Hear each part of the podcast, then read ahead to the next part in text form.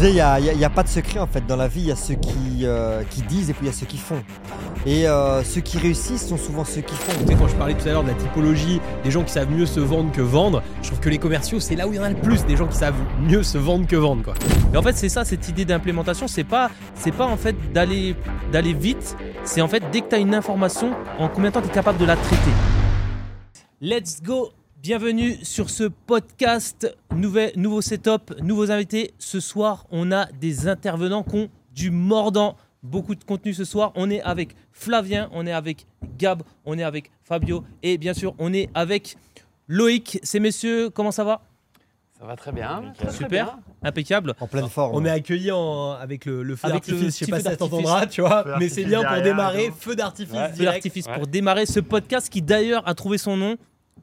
La petite histoire. Qui c'est qui veut se lancer? Parce que c'est le premier débat de la soirée. Ouais, c'est le je nom veux, je veux du bien podcast. commencer. Je veux bien commencer parce que j'étais très chaud cette soirée-là. Donc en fait, euh, Loïc nous invite tous chez lui comme d'habitude parce que Loïc aime bien inviter beaucoup de monde et c'est toujours un grand plaisir d'ailleurs d'aller chez toi. Et alors on a discuté parce que justement euh, la semaine dernière j'avais déjà fait un podcast avec vous les amis. D'ailleurs déjà deuxième, deuxième invitation, merci à vous. Et je disais que voilà que les studios c'était bien mais que tout le monde les prenait et qu'il n'y avait plus de différence. Tu te souviens que je t'avais dit? Et je disais à Loïc mais punaise t'as une belle maison. Je lui dis t'as une belle maison, t'as un grand jardin, t'as une belle piscine. Et je me suis dit mais pourquoi vous continuez à prendre des locaux alors que si on prenait une belle piscine, je ne sais pas si on la voit derrière moi, mais elle claque, et une bonne ambiance, un beau petit jardin, je me suis dit, ben, pourquoi ne pas faire quelque chose de différent? Et là, je te laisse embrayer parce que Flavien, il a eu l'idée de génie, donc je laisse enchaîner. Je me suis posé la question si on allait euh, tu vois, reconnaître mon talent ou pas. Oh, ben, reconnaît j'ai toujours tout. à part les défaites contre la France, on reconnaît toujours tout. Ouais, ça va. Euh, et ouais, et écoute, effectivement, on, on- cherche, on cherche, on se dit, ouais, en fait, euh, voilà, euh, ici, à chaque fois, on est trop bien reçu. Donc, on parlait de ça, on parlait de, euh, à chaque fois de se faire bien recevoir. On se disait, petite coupe de champagne. Voilà, le nom s'est trouvé tout seul. Podcast au champagne, Voilà. les gars. Sur ce, santé les gars la Santé. Santé. Voilà. Santé. À la vôtre. Santé. À la vôtre, les amis. Santé de loin, le cœur y est. Fabio, à ta santé. À la Donc santé. voilà, messieurs, podcast au champagne, c'est parti.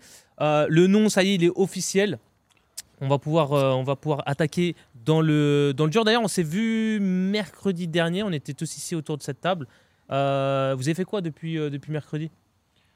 Bah, j'ai encore clashé un influenceur. ah, et Toi, dans tes clashs d'influenceurs, c'est bon. C'est le nouveau Booba. Non, C'est non, le non, Booba blanc. euh, non, blague à part, ben, on a beaucoup travaillé. Surtout qu'en ce moment, je reste avec Fabio beaucoup. Donc, on travaille à fond. euh, justement, lui, il est fort branding. Et euh, peut-être que j'en discutera un petit peu après. On mais peut, ouais. il m'a par- il m'a parlé un peu de ses idées. Et on travaille énormément ensemble. Donc, euh, là, cette semaine-ci, je vais te dire, depuis qu'on s'est vu, ben, je pense pas que je sois ressorti. Donc, euh, taf, taf, taf. Yes. Yes. Loïc, toi, bon, on a passé la semaine ensemble, donc je, je sais. Yes. mais, euh, Moi, je suis devenu expert en, en En podcast. Ah, par contre, par contre moi, j'étais pas avec vous. Donc, moi, ça m'intéresse de savoir ce que vous avez fait cette semaine. L'histoire Oui. de, Ouais, l'histoire de, ouais, ouais, on a intérêt de bosser parce que, Ah, ils ont On s'est- disparu. Hein. ouais, ouais, non, c'est, euh, on a bien, Disparu. on a investi, on a En fait, c'était euh, très drôle parce que, en fait, c'est Olga hier soir qui me dit, mais, euh, mais, mais, mais c'est fou en fait, parce qu'il y a, il y, a, il y, a, il y a quatre jours, tu connaissais pas, tu sais, euh, tu, tu savais pas ce que c'était un appareil photo, quoi, tu vois, euh, à part euh, au, au truc de tonton, tu vois, Bernard, quand je l'avais vu avec son Nikon, tu vois. Et, mais sinon, je, je connaissais pas. Et en fait, je- elle me dit, mais comment t'as fait pour, tu vois, formation, truc? Et en fait, non, j'ai commencé à taper dans YouTube, tu vois, j'ai fait genre setup podcast, j'ai commencé par là. J'ai vu que les gars, ils avaient l'air des trucs cool. Et puis, en fait, euh, c'est parti, son d'abord. Et euh, ce qui vraiment, ce qui m'emmerdait le plus, c'était les lumières. Je trouvais que c'était vraiment le truc galère. Et euh, là, on a bien, on a bien joué parce qu'on a hacké le cerveau, en fait, euh, du gars qui était au. euh, qui était tout simplement euh, qui, qui avait le, le studio en fait tout simplement ouais. en gros on l'a on l'a attrapé le modérateur du studio au moment où on allait rec on avait un truc le samedi on est arrivé un quart d'heure avant, je l'ai attrapé, je l'ai sorti dans le couloir. J'ai dit, mec, j'ai pensé à acheter ça, j'ai pensé à acheter ça, j'ai pensé à acheter ça. Il m'a confirmé tout ce que je pensais. Je lui ai dit, bon, allez, go. euh, on Moi go. je, moi, je tiens quand même à dire quelque chose de vous deux, honnêtement. C'est que Flavien et moi, on vous donne une idée la semaine dernière. Une semaine après, vous avez tout le matos aussi. Ça, c'est quand même assez exceptionnel. Belle Parce que, hein. ouais, ça, même Tu la vois, table, elle n'était pas là. Ouais. Non, même la table était vous pas là. prise. Donc, ça, c'est quand même quelque chose, pour en revenir un peu au côté business, c'est bien de lancer des idées, c'est bien de se former, etc. Mais tu as les gens qui se forment toute leur vie et qui lancent rien. Et puis, tu as les gars comme vous qui disent Ouais, vous savez quoi On va faire podcast. on va- Ouais, ok. Et hop, hey, Gab, Gab, on est prêt mercredi, tu viens? Mais tu vois, il y a, J'ai ouais. renvoyé un paquet de trucs à Amazon. je peux te dire ce que. il y a en pas fait, de secret en fait. Mais c'est ça, mais pour, pour aller vite, tu sais, j'ai commandé des trucs en doublon parce que j'étais pas sûr de ce que je voulais. J'ai dit, vas-y, on les fout sur l'appareil, on fait le truc, puis on va renvoyer ce qui nous sert pas. Je Mais disais, il n'y a, y a- il y a pas de secret en fait. Dans la vie, il y a ceux qui, euh, qui disent et puis il y a ceux qui font. Et euh, ceux qui réussissent sont souvent ceux qui font, on le remarque. Et, euh, et puis c'est ça, tu as une idée. Et dans la vitesse de mise en exécution, de pas devoir procrastiner, bah attends, on va regarder demain. Et en fait, moi, il y a aussi une phrase que je dis souvent, c'est le fait vaut mieux que parfait. Mm. Et tu vois, on va pas attendre que ce soit 100% parfait pour commencer à construire le, le home studio euh, ici. On va le faire et puis on va peaufiner, améliorer un petit peu avec le temps, même si c'est déjà plus que parfait, on va dire, tu vois. Mais la différence, elle se joue là dans les petits détails. Et c'est vraiment, on a une idée, la rapidité de mise en exécution, on fait, tu vois. Et c'est ça qui fait la différence. Implémentation. Moins de 8 L'implémentation. secondes dans les stands, on a dit les gars. C'est moins de 8 secondes Voilà. dans les stands. Voilà, non mais c'est comme en. Formule 1, c'est pareil. En fait, celui qui gagne la course, tu as le fait que le pilote il soit fort, Mm. mais tu as aussi le fait dans les stands. Tu as vu les mecs, sont il y en a un qui a la clé, il y en a un qui a la roue, il y en a un qui a le, le petit soufflet là, il y en a un qui, qui a le truc pour lever la, la voiture. C'est moins de 8 secondes parce que tu sais que une petite demi-seconde, t'es mort en fait, t'as perdu la course. C'est Tu implémentation. Et en fait, c'est ça cette idée d'implémentation, c'est pas c'est pas en fait d'aller d'aller vite, c'est en fait dès que tu as une information, en combien de temps tu es capable de la traiter? C'est différent d'aller vite parce que tu peux aller vite et être dans la mauvaise direction. L'implémentation, tu as, une chose à traiter, tu as un truc, tu as une voiture qui arrive au stand, en combien de temps tu es capable de la faire ressortir avec le changement? C'est ça l'implémentation. Et du coup, l'idée, elle est venue. C'est pour ça, en fait, que l'idée, c'est pas forcément le, ce qui va te faire gagner de l'argent. Parce que l'idée, tu vois, par exemple, dans le podcast, elle n'est pas venue de nous. C'est vraiment celui qui va la mettre en exécution. Clairement. C'est celui-là qui la met en exécution. L'argent, il est là. Le nombre de gens que tu entends, tu sais, qui te disent Ouais, j'ai eu une idée. Ah en fait, ce- cette idée, je l'ai eue il y a, il y, a, il y a deux ans. Je me rappelle, je l'ai eue. Bah oui, mais pourquoi tu l'as pas fait en fait? C'est ça. et, euh, et en fait, c'est tout le temps ça. La- la- la- le monde, il est plein de gens qui ont, qui ont des idées tout le temps et qui ne font jamais rien, ou, ou tout du moins qui, qui ne mettent pas en place. Après, on peut pas mettre en place toutes les idées, mais en tout cas, quand il y en a une bonne, euh, faut foncer quoi. Ouais, c'est clair. Ah, Excuse-moi. Vas-y, vas-y. vas-y. Non, mais surtout, je pense qu'en fait, on, on- on apprend en faisant, et je pense que c'est ce que tu as bien résumé. Il y a quatre jours, tu connaissais rien. Maintenant, tu étais avec ta caméra à montrer comment on faisait la balance de blanc et tout. Enfin, le gars, il est trop calé, un truc de ouf. Euh, et voilà, et en fait, pourquoi? Parce qu'il l'a fait. Il l'a fait, il a acheté, il a essayé, on a fait les trucs, on a mis en place. Et en fait, il n'y a que ça. Et surtout, ce qui est fou, c'est au début, quand tu as l'idée, tu as l'impression que ça va être ça, que ça va être ci. Mm. Et en fait, première journée, tout est à la poubelle. Exactement. Tout ce que tu pensais, tout est à la poubelle. Et en fait, ça y est, c'est déjà des nouveaux problématiques que tu dois résoudre, etc. Et en fait, je pense que les business, c'est exactement pareil. C'est tu, tu vas, tu vas créer des problématiques que tu penses résoudre en avance, en te disant.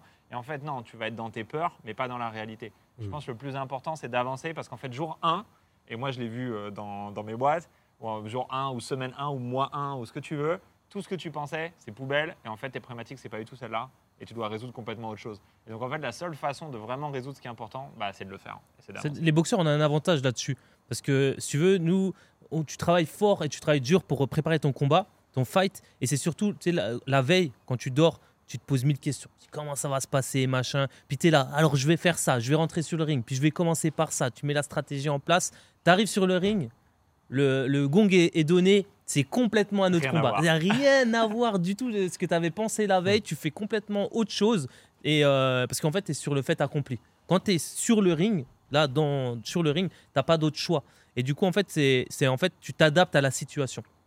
Ça, c'est ça, C'est le, important. c'est le- c'est le produit, enfin c'est le livre, euh, le livre euh, Lean Startup en fait tout simplement. Lean Startup, c'est euh, créer le produit minimum viable le plus rapide. En fait, ce qui t'explique dans, dans Lean Startup, c'est assez simple. hein. c'est juste que tout ce qu'on t'a appris en école de commerce et j'en ai démarré une pendant deux ans, je l'ai arrêté en cours, je me rappelle très bien. Mais en fait, tout ce qu'on t'explique en école de commerce, c'est quoi? C'est euh, fais un business plan, etc. Tu fais un business plan. Enfin, je, suis sûr que autour de la table, il y, en a plusieurs qui ont dû faire des business plans. Il n'y a jamais un business plan qui se déroule comme celui que tu avais fait sur le papier. Et attends, et le pire du business plan, pour rebondir sur ça, le business plan, déjà, c'est le première limite pour beaucoup de gens. Il y a plein de gens, Mm. ils savent même pas comment faire un business plan, et puis ça fait peur. Il faut des chiffres, il faut un Excel, il faut. C'est l'horreur. Et alors qu'aux US, on te dit, bah, va dans la rue C'est et ça. vends-le. Et vends-le. Et a un gars qui veut te l'acheter. Je me Produit, rappelle, produit premier- minimum viable en fait. C'est Exactement. ça. Et vends-le le plus plan, vite je possible tu euh, vas comprendre tous tes problèmes en fait. Et mon premier business plan, j'avais- justement, j'avais acheté un livre sur Amazon, tu vois. J'ai- Je voulais faire un business plan. Je fais quoi, vas-y, euh, comment on fait un business plan? Et euh, j'avais tapé sur Amazon, j'avais chopé le livre.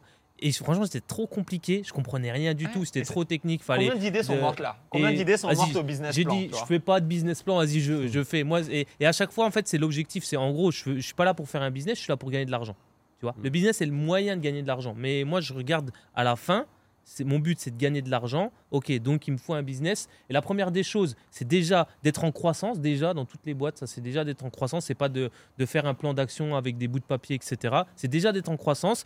Chaque mois, tu gagnes plus d'argent que tu en dépenses. C'est toi qui as raison. Peu importe ton business plan, peu importe ton marché, c'est une métrique, c'est simple. hein. C'est tu gagnes 2, tu en dépenses 1, tu es en croissance. Basta. Et tu continues et après tu cherches à être 3 pour en Tu dépenser 1. un des trucs qui est assez compliqué, c'est euh, c'est- en fait, je pense, c'est trouver ses premiers clients. J'ai un- lu un truc là euh, cette semaine justement sur ça, et il disait en fait, trouve trois, trois clients. Un peut être ta mère, Euh, le deuxième peut être l'oncle, tu vois, qui te connaît un peu moins, mais qui est prêt, c'est pas grave. Et juste le troisième, c'est quelqu'un que tu connais pas. Et si déjà tu arrives à trouver ces trois premiers clients qui sont prêts à payer, peu importe le prix de ton produit, peu importe ce que tu veux faire, en fait, ils vont te donner des retours, ils vont te faire du feedback. Ta mère, elle va te le donner vraiment cool. L'oncle, il va être un peu vénère si tu la carottes, quoi, tu vois, s'il a perdu sa thune. Et le troisième client, il va être strict avec toi. Donc en fait, une fois que tu as trouvé ces trois premiers clients et qu'ils sont contents et que tu as encaissé tes premiers euros, en fait, c'est là où tu peux avancer. Et on parlait de minimum euh, valuable product, euh, produit minimum viable pour euh, en fait le lancer et commencer à vendre. En fait, le premier chose que tu vas faire, c'est est-ce que le gars il est prêt à payer 1 euro? Donc en fait, est-ce que tu crées de la valeur ajoutée avec ce que tu as créé?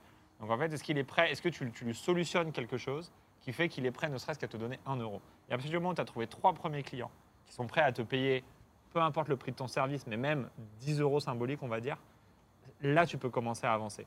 Mais par contre, ce qui est assez difficile, je ne sais pas si vous avez eu ça, c'est quand tu dois définir le MVP, c'est très difficile. Parce qu'en fait, toi, tu as une vision d'un truc mieux. Et c'est très difficile de se dire, en fait, c'est quoi le minimum? Et tu vois, j'ai eu ce problème parce que cette semaine, on est en train de réfléchir à ça. Et en fait, on avait une idée, et on voit que cette idée, elle est plus compliquée que prévu à réaliser. En fait, tu as deux choix. Soit tu te dis, bah vas-y, c'est pas grave, on se retrousse les manches, et on y va, et on va aller jusqu'au bout de ce développement-là. Ou alors, est-ce que tu dis, est-ce qu'on essaie de faire plus simple, et on arrive avec un truc moins bien? Hmm. Et c'est tellement difficile de prendre le deuxième chemin, et de se dire, on va faire un truc pourri, mais on va y arriver plus vite, quoi. Parce que le seul qui a la réponse, en fait, c'est le client. Parce que c'est lui qui dépense l'argent. Donc c'est le seul qui a la réponse. Après, dans un business, en vrai, c'est c'est pas c'est pas compliqué. C'est juste tu proposes un produit ou un service et en fait l'argent que tu vas demander à la personne en face de toi, il faut que quand elle dépense cet argent, elle ait l'impression qu'en donnant cet argent, elle perd moins que quand elle va attraper le produit ou le service que tu vas lui donner. Là, c'est ce que tu appelles la valeur, c'est que tu crées de la valeur pour la personne. Si euh, bien quand la personne se dit bah, je vais dépenser tant X d'argent et que je reçois X et que je pense être perdant, ça il n'y a pas de deal en fait, il n'y a pas de deal. Et quand euh, la personne pense en dépensant cet argent qu'elle va avoir la même valeur que l'argent déposé, là c'est négociable. Et en fait c'est tout simple, tu dois faire en sorte que quand tu proposes un produit, un service, la personne quand elle va te payer, elle va se dire bah ouais, en fait je- c'est moi qui est gagnant dans la transaction. Je gagne plus en prenant le produit plutôt qu'en gardant mon argent dans ma poche. Et, euh, et ça en fait, il y a un truc tout con pour, euh, pour savoir comment marche l'argent, c'est tout simplement la pêche au canard. Tu, en fait, tu Pêche au vas, canard. tu Alors, vas-. Explique-moi. tu vas, euh, tu vas dans une, euh, dans une foire là, tu sais, dans les, euh, Ouais, ouais, je dans, vois bien, dans- dans ouais. les fêtes foraines, et, et tu vas à la pêche au canard. Tu vois les petits canards qui, qui, qui coulent autour de la rivière. Ah. En fait, c'est tout simple. C'est comme des billets d'argent. C'est des gens qui ont de l'argent dans les poches. Toi, ton but, et les enfants, ils sont forts en fait à l'argent parce qu'ils ont compris comment marche la pêche au canard. Ce qu'ils font avec leur canne à pêche, en fait, ils se mettent entre deux. Ils mettent la canne à pêche entre deux canards et ils attendent en fait qu'il y ait un canard qui vienne se crocher. Et en fait, toi, c'est pareil. L'argent circule dans le monde, tu vois. Il y a des gens qui ont de l'argent, ça circule, ça circule. Et toi, tu dois juste te mettre entre deux personnes et proposer un service, tu vois. Et tu récupères l'argent au passage. C'est comme la pêche au canard. C'est la même chose. C'est la même mal. chose. Écoute, je vais m'y remettre. Franchement, je vais aller mettre ma petite fille à la pêche de canard ce week-end. Ça fait te longtemps en même temps. hein, Ah ouais, En ouais. fait, C'est Ah, les gros. Et puis t'as les gros canards et les petits canards. Il faut arriver à choper le gros Les gros canard, canards. tu vois. Mais en fait, c'est le principe, il est le même. C'est tu te mets entre deux canards, en fait, et ta canne à pêche, en fait, c'est le produit ou le service que tu proposes à la Ouais, personne. c'est pas une belle métaphore. Vous, vous voulez l'histoire de mon premier business plan, les gars? Vas-y. Vous allez rigoler. En fait, euh, février, euh, non, voit les pas- pigs. 2013, 2013, ça date un peu. J'avais fait plusieurs business, mais j'avais jamais fait de business plan, j'avais pas besoin d'argent. 2013, je veux monter euh, un magasin de cigarettes électroniques parce que euh, bah, ça commence tout juste. Et euh, je vais voir une banque et la banque euh, bah, me rigole un peu au nez euh, au départ parce que cigarette électronique 2013, tu vois, c'est un truc un peu, un peu farfelu. Mais ils me disent faites-moi un business plan et tout, on va voir pour vous financer, etc. On se fait chier à faire un business plan, on paye un comptable pour faire ce truc. Le mec me prend, je sais plus, 800 balles ou je sais pas quoi, ce qui était quand même beaucoup d'argent, franchement, à l'époque. Ouais. Et, et je viens à la banque avec mon truc, avec vraiment Trop le fier. sourire, tu vois, le business plan qui avait de la gueule, d'ailleurs, qui s'est jamais réalisé comme c'était sur le papier, évidemment. Et là, en fait, euh, je sais pas, il s'était peut-être passé un mois. la banque me dit euh, Ah non, mais. euh, et en plus, premier rendez-vous, c'est-à-dire que ça part même pas au risque. Il me dit Ah non, mais en fait, cigarette électronique, euh, on peut pas faire. On fait pas en fait. On fait pas. Allez. Et, et tu dis putain, c'est au final on a financé sur nos fonds propres, on a démarré plus petit et euh, au final bah euh, fuck la banque. Tu vois. et, et quand plus tard on a voulu développer plus fort et, et faire plus de magasins, vous voulez pas du financement? Non c'est bon, on va aller se financer ailleurs. Merci. Merci. on était venu au début, vous n'étiez pas là. Fabien, c'était quoi toi ton premier business? Moi, j'ai ouvert une imprimerie. Ah oui, c'est vrai, t'avais Courtier en impression, en fait, une agence de publicité Ouais. où on faisait tout ce qui était création graphique. Donc, moi, j'en- je- j'engageais des infographistes. On faisait les mises en page. Donc, ça, c'était en 2009. Et puis, on proposait parallèlement à ça les, les services d'impression. Ouais. Et Donc, à la base, donc en 2009, quand j'ai commencé, on faisait arriver ce qu'on appelait des planches. Donc, on, on faisait des amalgames. Donc, on prenait des, des- des grandes feuilles de 50 sur 70 cm sur lesquelles on imposait plein de, de modèles, de, bah, par exemple, de cartes de visite de clients. On recevait les planches et nous, on avait un massicot et on venait couper. Tac, tu vois, donc on, en fait, on commandait en gros et on vendait au détail, quoi, Yes. simplement. Voilà. Et toi, Gab, je sais, toi, hein, c'est des Pokémon, toi. Pokémon. Hein. Pokémon, bon, ouais, attrapez-les. ouais. Mais moi, je suis devenu euh, un des. Lui, il a, attrapé- il a pas attrapé Non, les mais c'est canards. fou Ouais, parce que- attrapé les Pokémon. C'est fou parce que tu vois, moi quand j'y repensé, quand j'étais gosse, j'ai regardé Pokémon à la télé. On a Ouais. tous Et tu vois, regardé. je regardais ça, mais moi je kiffais. Ouais. Mais tu vois, j'étais loin de me dire qu'en fait, il y a des gens qui font de l'argent avec ça, tu vois. Kita. C'est Ouais. ouf, hein. Mais attention que moi, quand j'ai commencé, bah, j'avais 13 ans. Donc, euh, comme je disais à Fabio la dernière fois, moi, moi, mon histoire était un peu différente parce que beaucoup de gens sont lancés pour faire de l'argent, alors que moi, j'ai fait ça par passion et après, c'en est devenu un métier. Parce que quand tu as 13 ans, tu t'imagines pas. Ah euh, ouais, c'est clair. Donc, euh, moi, j'ai pas eu cette problématique de me dire euh, j'ai besoin de financement des banques parce que j'avais pas besoin de ça à l'époque. euh, et quand j'ai eu 18 ans, bah, j'avais fait tellement de cash avec des Pokémon que j'avais pas besoin de, de financement. Et donc, Attends, moi, comment t'as fait du cash avec des Pokémon C'est ça qui nous manque comme Mhm. information là? ah bah c'est simple, sur Tu mon site, je mettais des encarts publicitaires. Ok. Et avec la pub, à, l'époque, il n'y avait pas de Facebook, il n'y avait pas de YouTube, donc c'était vraiment le début, tu vois. Ouais, donc les gens étaient obligés d'acheter dans des sites. ça Voilà, c'est ça, donc des encarts publicitaires. Et donc, en fait, moi, j'ai eu un jour, à 16 ans, j'ai eu McDonald's qui m'a appelé et qui a voulu euh, dire voilà combien pour mettre tout, tout votre site de Pokémon aux couleurs de McDo Happy Meal. Et bon, voilà, moi, je- déjà à ce moment-là, je connaissais Maxime, c'était mon meilleur ami. Et donc, je lui avais dit voilà, et on a conclu à un prix où ils ont mis 30 000 euros par mois pendant un an. À 13 ans, Ah, non, 16 ans. à 16 ans, ah ouais, mais même à 16 ans. Donc moi, au final, je me suis retrouvé euh, en un an. Et encore à ce moment-là, c'était pas... euh, allez, euh, tu pouvais recevoir euh, même 30 000 euros par mois, c'est ton compte privé en tant qu'étudiant. Il n'y avait pas ces, ces chèques de la banque comme maintenant. C'était beaucoup plus libre. Moi, je me souviens, je recevais ça sur mon compte en, en banque belge. J'ai jamais eu un contrôle alors que je recevais des sommes de Et dingue. McDo, Avec, avec. McDo, t'étais pas déclaré Et McDo, il déclare pas alors. Alors, j'ai j'ai une autre anecdote. Je ne pouvais pas me déclarer. Je m'en souviendrai toute ma vie. Parce que là, j'ai commencé avec McDo, donc je prenais 30 000, mais après, je l'ai fait encore plus élevé. Tu vois, j'ai Orangina, j'ai Fanta, j'ai même eu des films d'horreur qu'on a achetés sur mon site de Pokémon. Mais c'était la jungle. C'était vraiment la jungle. Je pouvais vendre tout et n'importe quoi. J'ai l'équipe de France aussi, même si je suis belge. Ah, Euh, j'ai l'équipe de France euh, qui était à ce moment-là partenaire de Citroën. C'était il y a longtemps. hein. Et moi, je m'en souviendrai toute ma vie. Donc, moi, j'avais 20, 20 ans. Voilà. Et moi, je voulais me déclarer parce que ça commençait à faire beaucoup. Et bon, mes parents, ils me disaient écoute, bien quand même commencer à déclarer un peu ce que tu gagnes. Je souviendrai toute ma vie, j'y étais. J'ai dit voilà, je souhaite me déclarer. La personne, c'est ce qu'on appelle un, un secrétariat social. Elle m'a regardé, elle m'a dit vous n'avez pas accès à la profession. J'ai commencé à à la profession oui, en fait, je devais avoir un. Ce que je devais avoir, c'est que je devais avoir un minimum, un bac plus 3 pour pouvoir faire mon métier sur Internet, pour pouvoir continuer. Donc, en fait, qu'est-ce que j'ai dû faire? Ils m'ont dit Ouah vous avez là, deux choix. soit de vous stopper, soit vous continuer en black. Bah, j'ai dû continuer en black. J'avais pas... En fait, j'étais à un mois où je gagnais beaucoup d'argent, mais j'avais Yes. pas accès à la profession et j'étais toujours aux études. Est-ce que c'est pas un résumé de tellement de choses Ouais. De, en fait, il est trop en avance, il est trop bon Ouais. par rapport à ce qu'il devrait quoi. En fait, on te dit, mais ça c'est très européen. Ouais. C'est tu vois, ça arriverait pas aux États-Unis. Aux ça. États-Unis, on te dirait mec, tu fais du cash, c'est Ouais. fou, vas-y, on te soutient, la on fait des choses, etc. Direct. Il y a une Ouais, let's go, toi. tu vois. Ça. Et, et en Europe, et donc en Belgique et en France, c'est la même chose. C'est on va te dire non, t'as pas le diplôme pour. C'est ça. Vous êtes une anomalie. Vous ne devriez pas gagner autant d'argent si vous, sans avoir le diplôme. J'ai dû faire du black de 16 à 21 ans quand j'ai eu mon diplôme. Ouais. J'étais obligé. hein. Et quand j'ai voulu me déclarer, on m'a dit non, vous n'êtes pas diplômé. Et- incroyable. Mais c'est vous comment McDo, euh, il peut envoyer de l'argent comme ça sans. Non, ça passe par des régies publicitaires. C'est pour Oh. ça que j'en ai ouvert une. Donc en fait, comment ça fonctionne? McDo veut faire de la pub chez toi, pas de souci. Mais comment ça fonctionne C'est très simple. Par exemple, je ne sais pas si tu connais Google AdSense. Ouais, ouais. Quand tu as Google AdSense, ils ne te demandent pas des papiers de société. Tu mets juste ton compte bancaire et ils te versent. Donc, ce qui se passe, c'est que McDo est passé par une régie qui s'appelait Adverline, qui existe Ouais. toujours. On a négocié le contrat, Adverline était l'intermédiaire. McDo payait Adverline et Adverline m'a payé sur mon compte, comme Google te paye sur ton compte, en fait. Ok, ouais. Donc, il n'y a pas besoin. euh, Ouais, il y avait un intermédiaire entre ouais, les il deux. n'y a quoi. pas besoin de. Mais c'est eux qui te disent ça. C'est McDo qui te donne cette info-là à l'époque. Toi, oui, moi je, connaissais connaissais, pas moi je connaissais pas Adverline. Donc c'est eux qui t'ont dit que tu passes par eux. Tu passes par une régie publicitaire. Mais tout le monde, la plupart, même les- quand tu vois tous les youtubeurs, ok, tu as les gros qui eux sont déclarés, mais tous les petits qui gagnent 100, 150 euros par mois, ils sont pas en micro-entrepreneurs. Hein. Bah non, ils font ça au Et black. ils le reçoivent. et Google Ads, Google AdSense, Google AdSense les paye directement sur leur compte. Google AdSense ne te posera jamais une question de savoir, parce qu'en fait, la loi, elle est très simple. Google AdSense peut t'envoyer de l'argent, c'est à toi de le déclarer. Tu le fais pas, c'est pas de leur faute. Ouais. Donc voilà, c'est tout. Bah, Donc- beaucoup de beaucoup de youtubeurs ont eu des, euh, des soucis à se faire euh, rattraper, etc. Ah, quoi. à, à se retrouver à- avec des. Je me souviens, il y avait un, un youtubeur fils suivait pas mal là sur euh, justement sur Minecraft, Ouais. etc.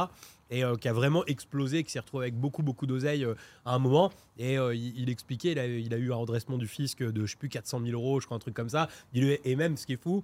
C'est qu'il lui avait pris genre tu sais 85% de ce qu'il a gagné au final pendant un certain temps parce que le fisc français euh, c'est euh, genre euh, euh, En fait, il y avait- L'Internet était vraiment nouveau à cette époque-là, quand moi j'ai fait. Moi, je te parle, j'ai commencé le 23 septembre 2000. T'as pile la date. Ouais, bien sûr.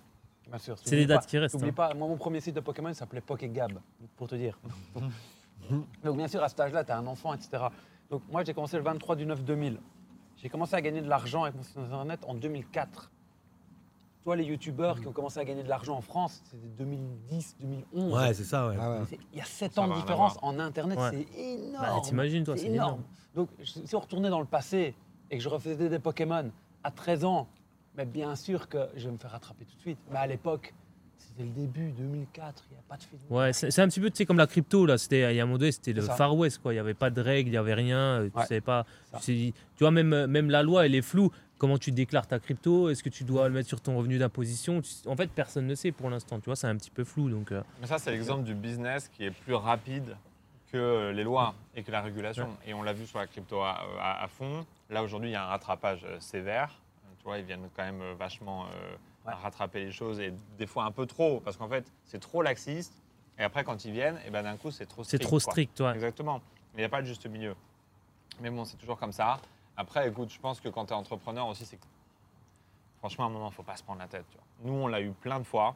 On, euh, sur des choses simples, importantes. On faisait de l'import-export entre euh, tu vois, euh, plein de pays dans le monde, etc. Et en fait, on a eu le problème de. On ne savait pas qu'est-ce qu'il fallait faire sur la TVA. Donc, tu vois, il y avait trop de trucs, il y avait des règles, etc. J'appelle trois cabinets comptables, il n'y en a pas un qui est capable de me dire, mais je te parle des top cabinets du monde, hein, il n'y en a Ouais, pas un qui est ah, capable de me dire qu'est-ce qu'il faut faire. C'est tellement difficile, c'est tellement des cas spécifiques que même eux, ils ne savent pas. Hmm. En fait, à un moment, qu'est-ce qu'il faut faire? Il faut y aller. Tu vois, tu t'avances, tu fais comme euh, tu l'entends, et, euh, et voilà, et tu fais ce qui te semble avoir le plus de sens. Et de toute façon, s'il y a un problème, ils vont bien Et toquer à ta porte. Et, bien Ça, c'est- Et on a eu le contrôle derrière, la- la- pour, la- pour la petite histoire. Ils sont venus, ils sont venus derrière, ils sont venus tout contrôler, ils sont venus regarder. Et puis après, bah, voilà, ça a pris des, des mois et des mois, tu vois. Il y a eu les comptables qui ont fait des analyses avec euh, l'État. Nous, on a donné tout euh, comme on avait fait. Et ils ont vu qu'au final, ils ont vu qu'il n'y avait pas d'erreur, tu vois. Mais à un moment, en fait, il faut y aller, sinon tu fais rien. Et on reparlait des peurs, et c'est la même chose, Yes. en fait. tu. Mais tu sais, j'avais, j'avais, euh, j'avais un pote en fait qui avait fait ça un coup. C'était, euh, euh, il devait aller déclarer. En fait, il devait acheter une, il a acheté une voiture à Dubaï. Et du coup, en fait, il, a- il devait la, la ramener en France. Donc, euh, donc en fait, bah, il y a personne en fait qui savait quand tu achètes une voiture à Dubaï, tu la ramènes en France, tu vas voir, euh, euh, tu vas voir l'administration. Ils sont incapables de te dire qu'est-ce qu'il faut faire, quel papier il faut remplir, etc. Et euh, tu vois, tu as deux types de personnes. Tu as la personne qui va se dire ouais, c'est trop compliqué et tout, je le fais pas. Et tu as la personne en fait qui va ramener sa voiture euh, en France, qui va aller euh, à l'administration dans un bureau et qui va dire euh, bah, maintenant comment on fait? Parce que la voiture en fait euh, bah, elle est juste en bas, elle est au parking là. Donc il faut, il faut bien Non, trouver en une fait, solution ouais, quoi. Ça s'appelle, ça s'appelle faire une pole, ce Ah. que tu dis. Ouais, c'est Et- ça. Et c'est Paul nous l'a fait. Il, a, il est venu ici, il a attrapé une bagnole, il l'a ramenée. Et sur l'instant, tu sais, la question, c'est mais tu vas faire comment pour.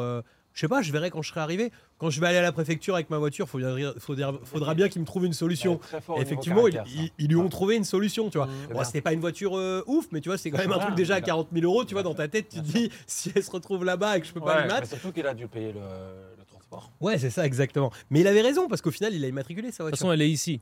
Elle est, euh, elle est en France. Elle est, tu, tu, tu, tu- comment dire, tu passes la, la- la tête par la fenêtre, tu la vois la voiture, faut bien faire quelque chose, hein, bien que je la ramène chez moi, donc il faut trouver une, une solution pour l'immatriculer. Mais c'est ça en fait, c'est tu imposes.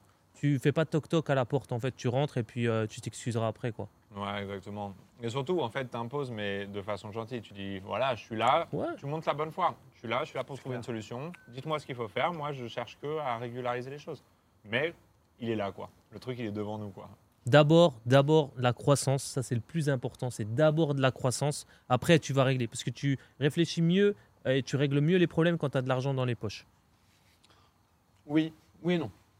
Euh, oui, la croissance est importante, mais plus tu as de la croissance, plus tu es dispersé, entre guillemets. Parce que tu as de plus en plus de tâches, tu as de nouveaux problèmes qui arrivent, etc. Moi, je dirais que la croissance est importante, oui, et la maîtrise des coûts est très importante aussi. J'ai vu des sociétés qui avaient une croissance vertigineuse pendant un an, deux ans, qui après, pour X ou Y raison, ont perdu en chiffre d'affaires, mais elles avaient les mêmes coûts que quand elles, elles faisaient beaucoup d'argent. Et c'est comme ça que tu arrives en faillite, en fait. C'est quand tes coûts dépassent tes rentrées. Et il y a énormément de sociétés qui n'arrivent pas à prendre cette décision de se dire, OK, moi par exemple, pendant le Covid, je faisais deux fois le chiffre d'affaires que je fais maintenant. Donc j'avais deux fois plus de personnel, ce qui est logique. Donc j'avais deux fois plus de charges de serveurs, j'avais plus de fois plus de charges de tout. Et c'est à toi de comprendre que quand ton business va moins bien, pour X ou Y raison, de vite cutter les charges qui sont fixes et qui te bouffent. Parce que moi, si par exemple demain, admettons, mes stores ne tournent plus, avec les charges que j'ai, si je licencie pas, ben en, en un an, je suis mort. Encore, c'est déjà pas mal. Ça veut dire que je vais tenir un an sur fonds propres. Mais si par contre, tu prends les décisions au bon moment, ou que tu mets tes équipes, pas au chômage temporaire, mais en pause, etc., ou que tu réduis tes, tes charges là, là, là, là, là ça te donne de l'air aussi pour respirer. Donc pour moi, la croissance, oui, à partir du moment où tu conti- continues à garder un contrôle sur ton business. Parce que aussi, quand tu fais de la croissance, indirectement, et je pense que tu vas être d'accord avec moi, tu délègues plus. Plus tu délègues, ce qui est important de déléguer, moins quelque part tu as une maîtrise sur ton business. Moins vite tu vois les problèmes dans ton business. Et c'est là où tu arrives à ce problème. Et je peux te le dire parce que c'est l'un des gros sujets que j'ai eu avec Maxime. Maxime n'est pas bon pour la gestion des charges. Il a énormément de qualités, mais l'a pas. Moi, j'ai énormément de défauts, mais je suis bon pour la, ré- la- la gesti- la gestion des charges. Eh bien, je peux te dire que de son côté du boulot, il n'est pas une critique, hein, c'est un fait, c'est très différent. Du jour au lendemain, j'ai été voir du business qui gérait lui-même, qui était bien géré, mais qu'à ce moment-là ne marchait plus. En fait, on s'est rendu compte qu'on jetait par la fenêtre tous les mois 30 000 euros. Par la fenêtre tous les mois. Ouais. 30 000 balles. Donc ça veut dire 360 000 euros par an qui est jeté à la fenêtre Mm. parce que tu ne gères pas tes charges. Et ça c'est la, la règle, tout ce qui se mesure s'améliore. Faut, euh, faut Oui. traquer, faut Mais- traquer, mais faut Le, traquer. le scale, faut les traquer. gars, en fait, c'est c'est vraiment. Je trouve que c'est un vraiment très bon, très très bon sujet parce que j'ai quand même scalé fort plusieurs, plusieurs activités et en fait, à chaque fois. Tu manges de l'argent. Alors le pire, le pire, c'est évidemment quand tu scales les business avec des ads, parce que là tu fais beaucoup d'erreurs et euh, ça va vite avec des ads de euh, bouffer euh, 3000, 5000 par jour parce que il y a une campagne que tu as oubliée, parce qu'il y a un truc, ou même parce que ce que tu as voulu faire marche pas. Et euh, mais en fait, même quand il n'y a pas d'ads, en fait, scaler, ça coûte du pognon parce que, comme tu le dis, tu te mets à avoir des équipes, tu recrutes des gens, recruter, ça coûte un prix monstrueux. Euh, nous, le coût de, de recrutement chez nous, c'est juste dingue en fait, le, le prix que ça coûte, le, le, volume temps. de temps, les personnes qu'il faut. euh, exactement, c'est- juste complètement dingue. C'est euh, regarde euh, ce que tu fais aujourd'hui, le temps que tu passes pour recruter, euh, c'est sûr que c'est- des moments où, qui sont pas sur. sur Et là, chose. par contre, il faut avoir les, les nerfs solides. Parce que quand c'est toi qui fais le recrutement et que tu passes du temps, tu vas passer deux mois avec une personne, tu vas, tu vas lui apprendre, tu vas, tu vas la suivre, etc. Et qu'au final, bah, tu te rends compte que ça va pas et qu'il faut changer, il faut pivoter. Là, c'est vrai qu'il faut. euh, c'est un, petit peu quand tu écris un, un texte sur Word et que tu as oublié de sauvegarder, tu quittes la page. C'est la même sensation. Mmh. C'est la même chose. Là, tu as envie de tout casser et il faut avoir les nerfs solides. Mais c'est vrai que après, pour en revenir à ça, et, euh, et je suis complètement d'accord avec toi sur le fait qu'il faut euh, savoir gérer ses coûts et savoir aussi gérer son personnel. Et ça, c'est compliqué parce que de l'argent, ça va, il parle pas, tu vois. C'est comme nous, on dit en, en boxe, un, un sac, ça rend pas les coups, donc c'est facile de frapper dans un sac. C'est pareil pour ton business. C'est facile de gérer les, euh, les comment dire, l'argent et de dire, vas-y, j'arrête de dépenser. Mais par contre, quand il faut licencier des gens ou faut, faut mettre moins de monde sur les postes, là, c'est plus dur. Mais encore une fois, pour avoir un business simple, il faut être cruel et la simplicité, ça exige de la cruauté. Un petit tip que je peux donner sur le recrutement, enfin vous me direz ce que vous en pensez, mais moi un truc qui marche vraiment très très bien pour moi, en fait c'est euh, le problème, c'est qu'on a, en fait on va vite, enfin il faut, on évite les boulets dans nos, dans, dans, dans nos, dans nos business, et malheureusement des boulets, des fois il y a des gens, en fait moi il y y a une typologie de gens que je déteste, c'est les gens qui savent mieux se vendre que vendre, et ça malheureusement il y en a quand même un certain nombre des gens comme ça, et, euh, et en fait le truc c'est que justement euh, quand j'identifie en fait les players dans la dans, dans l'équipe, la première chose que je fais à chaque fois pour recruter quelqu'un d'autre, c'est de prendre mes high players. Je, dis, je leur dis regardez, euh, j'ai ça en fait comme, comme poste à pourvoir demain. Est-ce que tu connais quelqu'un qui est bon là-dedans? Et en fait, les high players, les gens qui sont bons, connaissent d'autres personnes qui sont bonnes, te ramènent des gens. Et là, en fait, tu arrives à. Regarde, on a recruté bah, par exemple le monteur pour les podcasts et tout. Il était recruté en 48 heures parce que c'était quelqu'un qui était player qui nous l'a recommandé. On avait besoin de l'argent Exactement au SAV. Aujourd'hui, on a recruté deux personnes. C'était la même chose. La Ouais. même chose, parce qu'en plus, euh, les gens qui te recommandent d'autres personnes, ils mettent aussi un peu leur réputation en jeu. Donc ils ne vont, pas ils vont pas te mettre quelqu'un qui n'est pas bon du tout. Donc moi, je me suis retrouvé, euh, moi c'est dans l'e-commerce, mais j'ai des familles complètes qui travaillent pour moi. Quoi. Mm. La sœur, le cousin, le beau-frère, la grand-mère, la mère, tout ce que Ouais. tu veux. Faut Moi aussi, jamais- j'ai pas mal de familles aussi. Ouais. faut jamais oublier aussi, c'est que les stars attirent les stars. Donc au plus tu as des stars dans ton équipe, au plus les meilleurs dans leur domaine vont vouloir venir bosser chez toi parce qu'elles savent que les meilleurs bossent là. Tu vois ce que je veux dire? C'est vrai, c'est vrai. Ça c'est aussi un truc où il faut Et- bien s'accaparer des stars et communiquer sur le fait que dans nos boîtes, on a les stars qui y travaillent pour que les autres stars veuillent aussi venir travailler. Tu financière vois. aussi. Mais la règle dans le recrutement, moi je l'ai compris, c'est qu'il vaut mieux, il vaut mieux un trou qu'un trou du cul dans ton business. Ah, ça, il vaut mieux qu'une per- il vaut mieux une personne, euh, voilà, que tu, tu prends un peu de temps à la recruter et que tu n'as pas Bien forcément sûr. la personne à déléguer, plutôt que de prendre une personne parce qu'il y a le coût financier. Peut-être que tu vas lui payer un salaire, mais c'est pas c'est pas la plus grande dépense. La dépense c'est- celle du temps. Tu vois, le temps que tu vas passer avec, et surtout parce que tu recommences à zéro, il va falloir relancer un process de recrutement, rechercher une personne, donc il faut être très pointueux. Et moi, je leur dis Ouais. tous aux gars, je leur dis, attention, parce que nous, on a, on a quand même monté une belle équipe, ça tient, c'est solide, c'est costaud. Donc, par respect pour ces gens-là, je peux pas me permettre de prendre n'importe qui. Donc, il va falloir faire tes preuves. Et quand tu délègues ou que tu formes quelqu'un, moi ce que j'explique toujours, c'est que à la personne, je dis, je peux passer une heure avec toi. Mais si je passe une heure, tu dois m'en faire gagner deux. Je peux passer une journée complète avec toi. Mais si je passe une journée à tes côtés pour t'expliquer un process, c'est pour m'en faire gagner deux des journées. Et si je, par contre, si je passe une journée mais que tu me fais gagner juste une heure, ça suffit pas.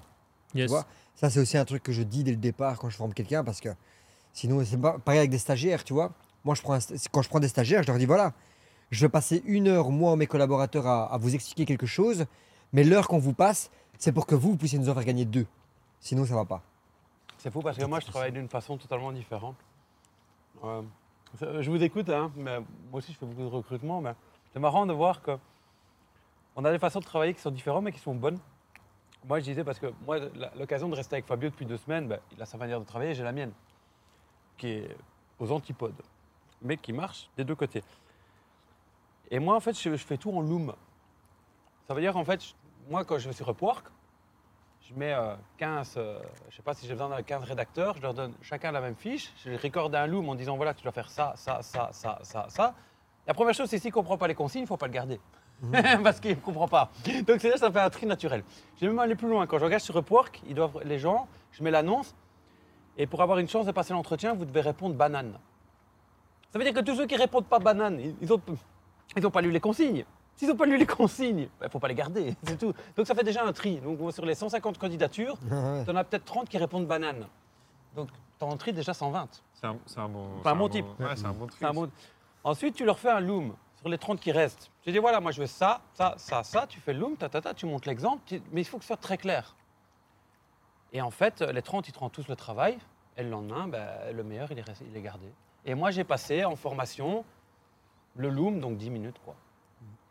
Mais je suis, euh, en fait, euh, je, je- je partage complètement ça. On a euh, pour les tris, etc. Enfin, on a même recruté, Ouais. tu sais, beaucoup sur une des activités, tu sais, à Madagascar, au Bénin. Bien sûr. Et en fait, on le faisait en Facebook Ads. Et ce qui est même très drôle, c'est une vraie anecdote, c'est que à Madagascar, il y a des gens, ils, ils passaient les entretiens, après ils disaient ah non mais c'est une boîte super connue. En fait, c'est normal parce que j'étais dans leur Facebook tout le temps et ma tête était dans Wow. leur Facebook tout le temps. Et ils avaient l'impression de bosser avec une star. C'était très drôle. C'est bien, ça, j'y ai jamais pensé. Et donc voilà, excellent. maintenant, pour en revenir à ça, parce que nous, on, sait, on recherche aussi un monteur. Ben là, exceptionnellement, on n'en a vu mis que trois en test et les trois, ça n'a pas été, tu vois. Donc, on va refaire cette technique de la banane Yes. parce que euh, au moins là, on remet. et- Mais explique un peu dans la description. On, Tu- est- on tu- explique tout. À la fin, À la fin, tu dis. Ouais. le tout À la fin de la description, je dis voilà, vous voulez, vous voulez euh, tenter votre chance, vous voulez apply, donc euh, envoyez votre CV, vous envoyez votre CV et envoyez votre motivation et finissez votre motivation par banane. Si le gars il met pas banane, Il faut le comprendre quand même. Alors nous, on ouais, utilisait- mais tu Bah, lui non, donnes, mais- tu cherches des pépites. Tu sais, Le gars, Nous, il sait déjà nous, pas on lire. n'utilisait pas banane, mais par contre, tu sais, par exemple, on leur disait de nous envoyer une vidéo, c'est deux, parce qu'en publicité Facebook, tu vas à Madagascar, euh, t'as- la candidature, elle est à 2 centimes, 3 centimes, hein, c'est c'est du n'importe quoi, donc il faut trouver un moyen de les, les- de les trier quand même un minimum. Et euh, en fait, on leur disait de nous faire une vidéo, d'une, euh, avec euh, Ouais. juste quelques petits trucs, tu vois, ils devaient se présenter, mais il y avait trois consignes. Et en fait, 99% des gens respectaient pas euh, au moins Euh, une des consignes et euh, 80% des gens au moins deux des consignes et as, comme tu dis tu as déjà Ah, largement en fait euh, trié des gens et après évidemment il faut leur faire faire le boulot etc mais euh, Ah, voilà. Pour un Ah, commercial, par contre, pour un commercial, c'est, c'est, en fait, ça, ça dépend aussi du poste, parce que, par exemple, pour un commercial, tu vas pas agir de la même Euh, manière, parce juste, que, j'ouvre euh, une deuxième bouteille hein, les amis Ouais, vas-y, ouais. fais-toi plaisir. Ouais. Juste pour un commercial, lui, son but, enfin, ton but pour ce commercial, c'est qu'il te fasse gagner euh, de la croissance et, et de l'argent. Moi, je reviens toujours à, ça. Et euh, ça, c'est son but. Donc, il faut déjà bien savoir, en fait, pourquoi tu recrutes la personne. Et dans ce cas-là, Quand tu dis commercial, c'est closer ou closer ou vente en fait, Ouais, peu ça, importe hein, que tu aies un business en, physique, etc. Mais Bien la sûr. première des choses, c'est que par exemple, un, un commercial doit avoir une- un sacré ego, une force de caractère, parce qu'en fait, il n'y a que l'ego qui lui fait chuter en fait. C'est euh, l'ego et, et, euh, il va pas jusqu'au bout de la vente. C'est juste un manque d'ego. Et, euh, et de la peur aussi, la peur de vendre. Il y a beaucoup de vendeurs qui ont peur de vendre et du coup, ça fait d'eux pas de bons vendeurs. Et, pour un vendeur, pour l'ego, justement, il faut le titiller dès le départ. Moi, ce que je fais, c'est quand j'ai un, commercial en ligne, la première des choses, donc ils vont tous, tous me faire le, petit descriptif. Alors oui, moi j'ai travaillé ça, etc., etc. Et déjà, moi, je fais un appel de présélection. C'est-à-dire que je fais pas un entretien d'embauche. Il faut que ça aille très vite. J'ai pas le temps. J'ai pas le temps, voilà, je vais devoir euh, te repasser en, en entretien plus longtemps, on va avoir le temps de discuter un autre jour, mais aujourd'hui, donne-moi une bonne raison pourquoi je devrais faire un entretien d'embauche avec toi. La personne va, à chaque fois, c'est la même euh, démarche, elle va se décrire, alors oui, moi j'ai travaillé sur ci, j'ai travaillé sur ça, etc., Il va se etc. vendre, en fait. Il va se vendre, mais pour moi, c'est pas de la bonne vente parce que moi, ce que je recherche, c'est dis-moi si tu as fait du chiffre en fait. Tu vois, c'est ça qui m'intéresse. Et les personnes vont plus te citer alors j'ai travaillé pour telle boîte, j'ai travaillé 15, j'ai 15 ans de vente, mais tu peux avoir 15 ans de vente, mais si tu as vendu Bah, euh, pour quoi. 1 Ouais, ça a été euro, nul. tu vois. Et, et en plus, Et, les, euh, les commerciaux, je trouve, c'est les là où tu sais quand je parlais tout à l'heure de la typologie des gens qui savent mieux se vendre que vendre. Je trouve que les commerciaux, c'est là où il y en a le plus, des gens qui savent mieux se vendre que vendre, quoi. Pas facile, ouais. Et, euh, et du coup, tu vois, après, tu, tu, tu dis à la personne, elle va, elle va, se, elle, elle va comment dire, euh, étaler son CV. Et moi, ce que j'aime bien faire, c'est OK, c'est un beau CV. De toute façon, j'ai eu l'occasion de le regarder. Là, faut être très tranchant avec eux parce que c'est des commerciaux. C'est pas, tu vois, c'est pas du secrétariat que tu veux. Donc c'est des commerciaux. Parce qu'au téléphone, quand il va y avoir le client en face, faut pas qu'il se fasse pipi dessus. Faut pas qu'il parle thaïlandais. Faut pas qu'il qu'il bégaye, tu vois. Donc euh, il va falloir être très tranchant. Et moi, ce que j'adore leur faire, c'est OK, tu m'as fait un beau descriptif. Sauf que bah, depuis tout à l'heure, je lis ton CV, donc j'avais pas besoin que tu me le dises. Et franchement, j'ai du mal à déceler l'excellence dans tes propos. Et là, tu te tais. Là, tu te tais, tu attends sa réaction. Et tu as deux sortes de personnes. Tu as les personnes qui vont te dire Ouais, c'est vrai. Ouais, c'est vrai. Peut-être euh, j'ai merdé, quoi. Et là, du coup, en fait, tu sais, c'est un rejet. En fait, ce que tu veux, c'est lui mettre un rejet dans la figure. Tu vois, c'est un stop. Parce qu'en fait, il va en avoir plein des rejets par- avec le client. Il va en avoir plein. Un client ne fait que des rejets. Ne fait que des rejets jusqu'à aboutir à une vente. Et du coup, tu vois la réaction de la personne. Et s'il te dit non, tu te trompes. C'est moi, je suis fait pour toi. Laisse-moi une chance. De toute façon, moi, je parle pas, moi, je fais. Donne-moi un téléphone, euh, mets-moi un produit dans les mains, t'inquiète pas, je vais le vendre, tu vois. Et là, tu vois que c'est euh, c'est un bon vendeur. Parce que, en fait, un vendeur, c'est une capacité à faire face à un rejet. Trouver une solution lorsque tu as un rejet. Mm. Et si déjà, dès le premier coup de téléphone, lorsque toi, tu lui mets un rejet, il n'est pas capable de rebondir, tu as déjà sélectionné beaucoup de monde. Ouais, c'est sûr. Ouais, c'est vrai. C'est vrai. Ouais, c'est un bon tips. Mais le, le business, je trouve que. Mince, je suis encore en train de manger de la pizza. Mais en fait, le meilleur business du monde. Désolé. À mon sens, tu vois, le meilleur, enfin, un des meilleurs business du monde. En fait, il y a une réflexion que j'ai eue. Alors, je sais pas si j'ai déjà dit dans les podcasts, si je l'ai dit et que vous l'avez déjà entendu, désolé. Mais euh, en fait, il y a un truc que, j'ai réalisé il y a à peu près un an, je pense. C'est en fait, j'ai réalisé que tout le temps, je mettais des sparadraps sur mes business. C'est-à-dire qu'en fait, je, je rajoutais tout le temps des couches à mon millefeuille. Et en fait, j'ai toujours complexifié mes, euh, mes business. Et en fait, je trouve que le plus gros frein au scale, en fait, c'est les équipes. Et plus tu as besoin d'avoir des gens qui sont qualifiés dans tes équipes, plus tu as besoin d'avoir des experts dans leur domaine, et plus c'est difficile de grandir. Et en réalité, je trouve que vraiment le meilleur exemple, c'est McDonald's, à quel point ils sont géniaux. C'est pourquoi ils ont scalé aussi fort, à mon sens. C'est avant tout parce qu'ils ont pu scaler avec des équipes où tu pouvais ne rien connaître à un hamburger, euh, bah, tu vas pouvoir vendre en fait sans aucun problème euh, tes hamburgers où que tu sois et garder la même chose. Donc c'est finalement process et personnel qui n'a pas besoin d'être spécialement, euh, spécialement qualifié. Et, et en plus, attention, ils ont des formations. Euh, Mm. Donc moi, euh, tu vois, moi j'ai quitté l'école quand j'avais 16 ans. Le premier truc que j'ai fait, j'étais serveur, j'ai gagné de la thune comme ça et tout. Et après, j'ai bossé chez Apple. Donc chez Apple, il y a une petite data un peu marrante à savoir. Il y a moins de gens qui sont recrutés chez Apple que de gens qui rentrent à Harvard en pourcentage. Ah ouais C'est-à-dire qu'il y a 2% de tous les gens qui postulent chez Apple qui rentrent, tu vois. Même en tant que juste vendeur euh, basique, euh, ce que, ce que, ce que Je savais pas j'étais, du tout. Et, euh, et euh, là, j'ai pris une leçon, surtout, enfin, tu vois, j'étais j'étais jeune, j'avais 17 ans, etc., en France. J'avais un peu voyagé, mais bon, voilà. Et là, tu rentres dans une boîte américaine et tu vois ce que c'est une formation américaine. Et pour moi, mais je le comprendrai que plus tard, je comprendrai des années plus tard, le génie qu'il y avait dans cette formation. C'est à deux semaines de formation dans lequel ils te montrent absolument tout. Euh, tu vois, un truc tout bête. Et un truc qui m'a marqué, mais je me rappellerai à la vie. Et on fait des simulations de gens qui viennent dans l'Apple Store, d'accord? Donc le gars, il arrive, il dit Ouais, j'ai un problème avec mon téléphone. Il le donne, tu vois. Bah, moi, donc je le prends. Et là, il me fait Mais qu'est-ce que tu fais? Je fais Bah, il a un problème, il me donne le téléphone, je le prends. il me dit Mais tu as demandé l'autorisation? Pourquoi tu lui prends son téléphone demain? Je dis Mais là, tu, me l'avais pas. Moi, j'étais trop vénère. Tu vois, j'ai dit, mais tu me le tends, machin. Bien sûr que je prends. Eh, un, un. Jamais, jamais. Il te le tend, il n'y a pas de problème. Mais avant de prendre le téléphone de la personne, tu dois lui demander l'autorisation verbale qu'elle accepte.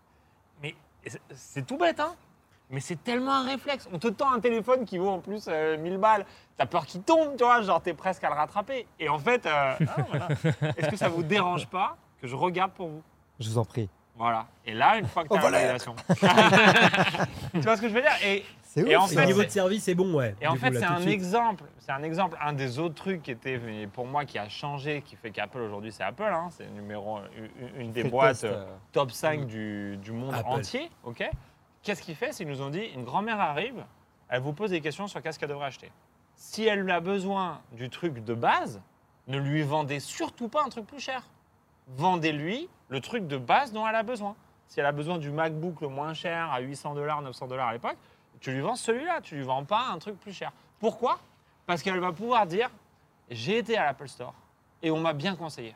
On s'est pas foutu de ma gueule. Et quand son petit-fils il va visiter, elle va dire ah il t'a donné le bon, pas le plus cher, il a pas essayé de t'arnaquer, etc. Ouais. Et donc en fait bouche à oreille de fou, les gens ils savent qu'il y a un service incroyable. Et en fait tous ces petits trucs qui t'apprennent en l'espace de deux semaines, ultra intensives, etc. avant de te lâcher, euh, tu vois, dans la fosse au lion, tu la retrouves chez McDo, tu la retrouves à Disneyland, tu la retrouves partout. Pourquoi? Parce que nous en France on, on fait confiance au bon sens. Hmm. On se dit les gens ils vont avoir le bon sens de faire les bons choix. Aux US ils partent du principe que tu vas être débile, que tu vas rien connaître, que tu vas, tu vois, ils partent du, du principe que ils ont besoin de te former et donc ils ont mis des process en place très stricts Hmm. dans lesquels ils vont t'apprendre les trucs et être sûr. Et en fait, tu vas jamais pouvoir du coup dépasser. Hmm. Et ça, c'est la force. Et ça, ça leur permet, c'est surtout aussi d'avoir le même service partout à travers le monde. C'est fou, McDonald's. Enfin, je veux dire, je pense que tous on a été à McDonald's euh, partout à travers le monde. C'est fou que ton Big Mac, bon, ok, la sauce peut changer légèrement, mais je veux dire, ton Big Mac était servi limite de la même manière que tu sois à New York, que tu sois euh, euh, au fin fond du Laos ou je sais pas où. Tu vois, euh, c'est ouf. process, hein. Parce que c'est jamais ça. la faute de la personne, c'est toujours la faute du process. Il Ouais, n'y a jamais de mauvais. euh, Il y a jamais de y a jamais de mauvais soldats avec des mauvais commandos. Ça, c'est vrai. Mais, et et c'est un, c'est un bon truc parce que, en fait, tu le vois, c'est à partir du moment où tu as le même process qui est fait pour peu importe de quel niveau de connaissance tu viens. Tu vois, il y avait des gens, ils venaient, c'était juste, voilà, ils avaient le smile, ils étaient bons et tout, mais ils connaissaient moins la partie technique. T'en avais d'autres, ils venaient, ils connaissaient tous les processeurs, les RAM, les machins, mais ils ne savaient pas parler à un client. L'attitude. Exactement. Et en fait, tu vois, il y a des gens qui viennent avec des niveaux de connaissances différents. Et en fait, en passant à travers ce process-là, eh ben, ils vont tous être équivalents. Ouais. Et tu vas ressortir avec une expérience où je pense que si tu vas à l'Apple Store aujourd'hui, tu t'en fous d'à qui tu vas parler. Tu vas pas demander ce vendeur-là. C'est vrai. Tu vas prendre le premier gars qui va être là, qui va être disponible, et tu sais que tu auras un niveau équivalent. Moi, ce que je kiffe faire, c'est quand je suis sur les Champs-Élysées à Paris. Par contre, ça, c'est c'est super. Je vais chez. Euh, euh, t'as la boutique Cartier et euh, t'as Louis Vuitton. Et en fait, tu tu, peux t'amuser à rentrer dans la boutique et tu regardes l'expérience client. Mhm. En fait, c'est juste ouf, les mecs, tu vois. Déjà, c'est la... gratuit. Et en plus, c'est gratuit. Non, mais tu vois, en fait, moi, je, dis bien souvent, bien souvent, Ah bah en fait, t'as pas besoin de, de ça. Parce que la vérité, en fait, elle est juste sous tes yeux. Tu vis avec des gens toute la journée. En fait, la réponse à ta question, elle est juste sous tes yeux. Ouvre les yeux. Tu vas chez Louis Vuitton, déjà, première chose, la porte, elle est ouverte. que c'est bienvenu. Une porte fermée, ça doit s'ouvrir. C'est déjà un premier effort. La porte, elle est ouverte tout le temps. 8 heures du matin, ça sonne, hop, la porte est ouverte. Et comme ça, ça donne l'envie. Euh, parce qu'en fait, on dit euh, le temps contraint et l'espace libère. Et du coup, en fait, si tu fermes une porte, c'est comme dans une réunion. Tant que la porte est ouverte, la réunion ne peut pas commencer. Tu fermes la porte, tout le monde commence la réunion. Ouais, mais moi, il me fatigue chez Vuitton. Ils mettent tout le temps le cordon. Tu peux jamais rentrer là. Bah, écoute, moi j'ai une expérience, c'est marrant parce qu'il était là. Ouais. Il, donc lui, il connaît. Moi, je suis en tant que client, c'est pas que je suis exigeant, mais je sais où je vais. Si je vais chez, chez Zara, j'attends pas une qualité de service exceptionnelle. Par contre, j'ai connu Louis Vuitton en 2015. J'ai connu Louis Vuitton en 2016. Le Louis Vuitton de maintenant, je ne me reconnais plus. Je ne reconnais plus ce fait qu'il va falloir que tu dois faire la queue pour pouvoir rentrer dans un magasin, que tu dois attendre un vendeur pour consulter un article. Ça, c'est pour moi le pire pour un truc qui vont quand même te vendre 4-5 000 euros. Ça, je ne le comprendrai jamais. Et j'étais avec lui. J'avais été chez Louis Vuitton, Belgique. Je m'en souviendrai toujours. À ce moment-là, le Louis Vuitton de Dubaï était encore très bien. Très bien. Plus maintenant. Maintenant, il ne l'est plus. Mais à l'époque. Et donc, moi, c'est la, première fois, la deuxième fois que je rentrais dans le Louis Vuitton Belgique. Et je me souviens, Fabien m'a dit Je connais le manager. Tu vas voir, tu vas pouvoir rentrer. Tu vas pas devoir attendre dehors euh, pour pouvoir rentrer s'il y a trop de monde. Je dis Hein Pourquoi je vais attendre dehors euh, pour rentrer dans un truc, pour acheter un truc? Déjà, C'était le premier truc. Ça, pour moi, truc pas normal. Pas normal. Admettons, je rentre dedans. Je reste avec Fabio. On ne peut pas regarder les articles, on ne peut pas les toucher tant qu'il n'y a pas de vendeur chez Louis Vuitton. Il faut, faut garder ça en, en Ouais, ordre. complètement. On ne peut pas. C'est atroce. J'ai failli louper un avion et, il y a deux jours à cause de ça. Voilà, on ne peut pas. Fabio, il attend parce qu'il connaît bien le manager, ta, ta, ta. Moi, je ne connaissais pas. 30 minutes, 45 minutes, une heure. Ben, tu sais quoi? J'ai dit à Fabio, amuse-toi bien, achète ton sac, ce que tu veux. Moi, je vais chez Cartier. Parce que tu as dit Cartier, justement, c'est en disant Louis Vuitton Cartier. Bam, j'y vais. Je vais chez Cartier. Ah bah, Cartier, là, par contre, mon gars, la porte est fermée. Parce qu'ils sont obligés de, ils sont obligés de mettre un garde pour ne pas laisser rentrer tout le monde parce que c'est cher, donc c'est normal. Tu rentres directement. Il n'y a pas un vendeur pour toi qui vient tout de suite. Si jamais il n'y en a pas un, on te met dans une salle à côté avec petit verre de champagne, petit café, macaron, s'il te plaît. Cinq minutes après, tu as quand même quelqu'un qui vient, qui est dédié à toi. Il te montre tout, ta, et super expérience client. Euh, t'achètes, ta, ta, tout se fait rapidement. Il te montre aussi des modèles un peu comme tu as dit euh, avec Apple. Il ne cherche pas à se re- renchérir, etc. Je suis revenu, parce qu'il était toujours dans son magasin Louis Vuitton. Je pense que tu avais été servi, pas encore, si? Je sais même pas. Je sais même pas s'il avait déjà été servi le temps que j'ai fini d'acheter chez Cartier. Tellement euh, désolé, hein, mais. euh, Donc moi je reviens avec, mon, avec mes deux sacs Cartier. Bah, J'avais dépensé 7 8 000 euros, tu vois. Bah, et Louis Vuitton, c'est les mêmes gammes de prix. Hein. Ouais, ouais, c'est pas, totalement. c'est pas que Louis Vuitton, c'est un truc à 500 balles, hein, c'est dans les mêmes prix. hein, donc c'est pour ça. Je reviens. Donc euh, Fabio est en train d'être servi, ta, ta, ta, et puis euh, la manager me dit Et toi, euh, et vous, qu'est-ce que vous voulez? Bah, Je lui ai montré les deux sacs. Je dis bah, Moi, j'ai déjà acheté, vous êtes trop lent. Moi, mes 8000 euros, je les ai dépensés ailleurs. Oh, pardon, blabla. Je dis Bah oui, c'est un scandale. Je dis clairement, c'est un scandale. Maintenant, Louis Vuitton de Dubaï est pareil, c'est scandaleux aussi. D'ailleurs, j'y vais plus.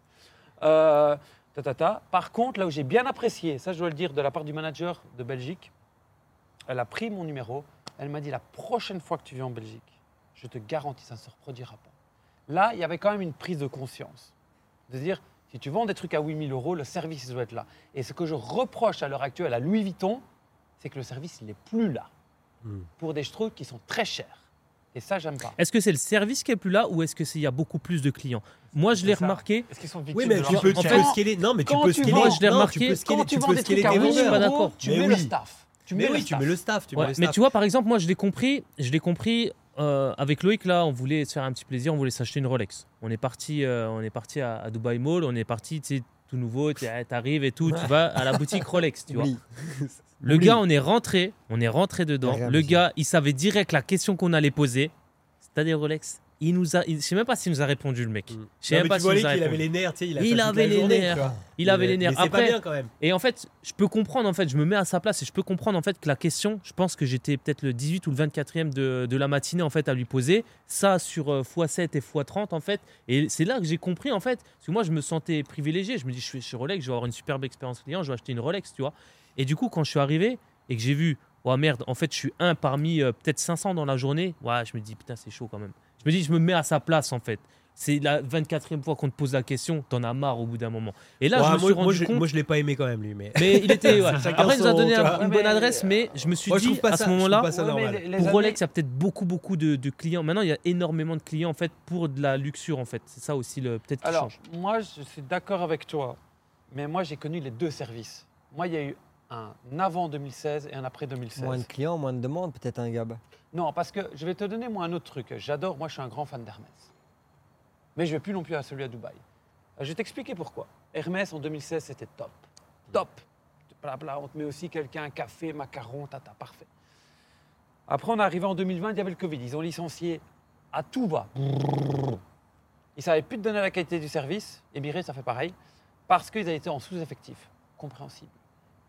Mais le problème, c'est que depuis que le Covid est passé, ils revendent comme des fous, mais ils réengagent pas. Les, habitudes, elles sont Mm. ancrées maintenant. ils réengagent pas. Emirates, si tu regardes Emirates, je suis désolé, hein, le service Emirates de 2023 n'est plus le service Emirates de 2019. En fait, partout pareil, je veux te dire. Partout, Non, mais, franchement, Emirates, moi, tout le monde me dit Ouais, Emirates, c'est génial et tout. Franchement, mec, moi, je prends Air France. Ah, moi, je et suis on un me dit Ouais, Air France, moi. ça abuse et tout. Et en fait, pourquoi je prends Air France en fait? Parce que c'est les seuls. C'est con, hein, vous allez rigoler. hein, mais j'ai des petites cartes. Mhm. À chaque fois que je monte dans l'avion, j'ai des petites cartes personnalisées pour dire bonjour Monsieur Cardin, euh, bienvenue avec vos enfants, etc. Tu vois, j'ai des petites cartes comme ça qui arrivent à chaque fois que tu montes dans l'avion. Bah rien que ça, tu vois, Ouais. tu sens qu'ils sont aux petits soins. Ouais. Et Emirates, je suis d'accord, c'est plus beau. Tu vois, les, les- ce que je veux dire, l'intérieur de la business, elle est plus belle, les Ça couleurs sont plus belles. Mais au niveau de la taille, en fait, t'as as autant de place en réalité.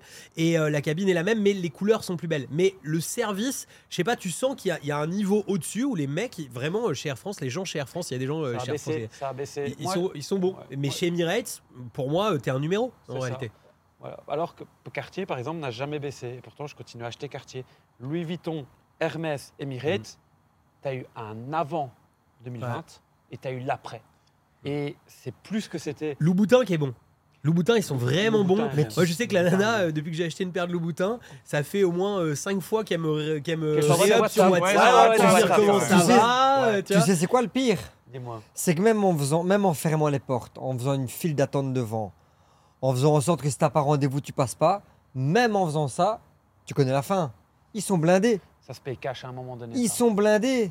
Ouais, Ils sont là. Ça va- ça La marge est Et là. Non, mais la et marge est toi, là. Ça va se nous, toi et moi, on va plus parce que ça nous emmerde.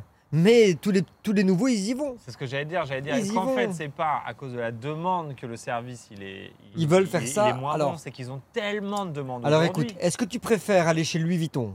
Tu rentres et t'as 100 personnes dans le magasin et t'arrives pas à choper une vendeuse tellement qu'il y a du monde Je Ou est-ce que- ça, les gars Ou est-ce que tu préfères prendre un rendez-vous, arriver et que t'attendes juste 10 minutes? Tu préfères quoi? Aller que le magasin soit blindé comme des mouches et tu dis putain il y a trop de monde ici, on dirait Ikea, enfin façon non, de parler. mais alors, tu dans vois ce, dans ce cas-là, si tu gères bien ton. Enfin, je gère pas Louis Vuitton. Ouvre d'autres boutiques. un, un, ça tu pourrais le faire. Et deux, tu dois regarder l'ancienneté de tes clients. Moi, j'ai acheté Louis Vuitton à n'en plus finir. J'ai acheté du Cartier à n'en plus finir. T'es dans la base client. C'est pour ça qu'ils mettent Si- des sales maintenant. Si tu regardes un client et que tu dis, ouh, lui, il est client depuis 2012, tu sais que c'est un client fidèle, garde-le. Garde ta qualité de service. Parce que tu sais qu'il va racheter. Au final, moi, j'ai plus, j'ai rien acheté chez Louis Vuitton depuis trois ans. J'ai plus envie, je suis dégoûté. Alors, on peut dire ce qu'on veut, oui, il y a plus de clients, etc. Tu parles de scale. Une part de scale aussi, c'est de garder ta clientèle existante. Si tu scales pour toujours faire du marketing, pour avoir des nouveaux clients, mais que tu perds les anciens parce qu'ils sont pas contents, au final, tu n'es pas plus gagnant que de garder. Moi, je m'en souviendrai aussi toute ma vie. Attends, ça, je vais te raconter encore. Un truc exceptionnel chez Hermès. Et c'est pour ça que j'y vais plus. Je m'en souviendrai toute ma vie. J'arrive chez Hermès, j'achète cinq ceintures. J'en offre deux pour Maxime, pour son anniversaire. Pac, j'en prends trois, je prends un truc pour ma femme, tata. Ah ben, tu sais quoi? Il y a une ouverture euh, d'un événement spécial pour Hermès. Ils invitent ma femme, ils invitent Maxime, ils m'invitent pas. Ah, là, ça abuse. mec, mec, je regarde ça. Il y a une erreur. Je regarde ça, je renvoyé on un email. J'ai fait, c'est quoi ça? J'ai fait, c'est quoi ça? C'est fou. Ils m'ont jamais répondu, ils m'ont mis dans le vent. Ah Donc, ouais? Mon associé était invité, les gens à qui j'ai payé des Hermès ont été invités. Moi qui ai payé pour tout pour tout le monde, j'ai pas été Il invité. y a une erreur. Ça, mec, j'ai plus jamais été chez Hermès non plus. Et alors, il y a un autre truc. euh, on parle des voitures aussi. Je suis désolé, hein, c'est parce que moi j'aime bien tous les trucs de luxe. Ferrari, génial. Ils traitent leurs clients, mon gars. J'ai plus de Ferrari, je les ai revendus. Et j'en ai plus, je suis toujours invité aux événements Ferrari. Lamborghini, je suis invité aux événements Lamborghini. Et encore, ils ont, ils- ils ont pris, enfin pris conscience depuis un an qu'ils devaient faire gaffe à leur clientèle. Ça fait trois ans que j'ai une Rolls-Royce. J'ai jamais été invité à un événement Rolls-Royce. Jamais. Ah ben tu sais quoi? Prochaine fois, ben, je prends plus Rolls-Royce, je vais chez Bentley. Tu l'as acheté où ta Rolls? Chez Rolls. Chez le circuit Rolls Dans le circuit Rolls? ouais. Ouais, donc euh, ça, ça Porsche, ils sont forts par contre Moi, pour l'expérience. Porsche, euh, Porsche, il m'invite toujours. Porsche, il m'invite 4 ans après, il m'invite toujours. aussi, ouais. Et Ouais. c'est surtout l'expérience parce que ta voiture, si tu l'achètes neuve, ils vont te la mettre euh, sur le circuit du 24 heures du Mans, si tu l'achètes en France, Ouais. et ils vont te la faire tester sur le circuit. Ils te mettent ça dans Ouais. un. Ils te la Enfin, font sortir la dans un livraison garage. circuit, elle est payante. Mais, Ouais, euh, ouais, c'est payant. Mais, Mais, tu as la possibilité, Ouais. c'est quand même génial d'avoir la livraison circuit. C'est énorme. Et crois-moi, Rolls, moi je les ai déjà appelés. Hein. Je leur ai dit, vous faites pas d'événements pour vos, votre clientèle. moi, j'ai acheté, j'ai acheté, j'ai acheté pas mal d'Audi. J'ai acheté pas, j'ai acheté pas mal d'Audi. Moi, je suis très allemand Ouais. et j'ai acheté. euh, mais par contre, le meilleur service que j'ai eu, c'est Toyota. J'ai acheté une Toyota Yaris. Ouais. Tu vois, euh, je sais Ouais. plus, à l'époque, c'était, euh, je sais pas, 3-4 000 euros, tu vois, la Toyota Yaris euh, D4D Turbo, là. Ouais. Ouais, Et ben le mec, pour la Toyota Yaris, il m'a offert une bouteille de champagne. Incroyable. ça joue, ça hein. Et du ben franchement, j'étais, vrai. franchement, eh compare, euh, Et des années plus Toyota. tard, regarde. Et la, la- conclusion, champagne. la conclusion, c'est quoi? C'est que tu as un meilleur service chez Toyota que chez Rolls. Exactement. Mais j'ai j'ai Exactement. acheté Mercedes, j'ai acheté BMW 9, j'ai acheté, euh, j'ai acheté, j'ai acheté, j'ai acheté Volvo, j'ai acheté Range, j'ai acheté et effectivement les bouteilles de champagne. Franchement, je crois que je me rappelle en avoir eu chez BMW. Enfin, j'en ai pas eu partout quoi. C'est un truc de fou. Tu mets, euh, tu mets 200 000 balles dans un Range, t'as pas une bouteille de champagne. C'est ça.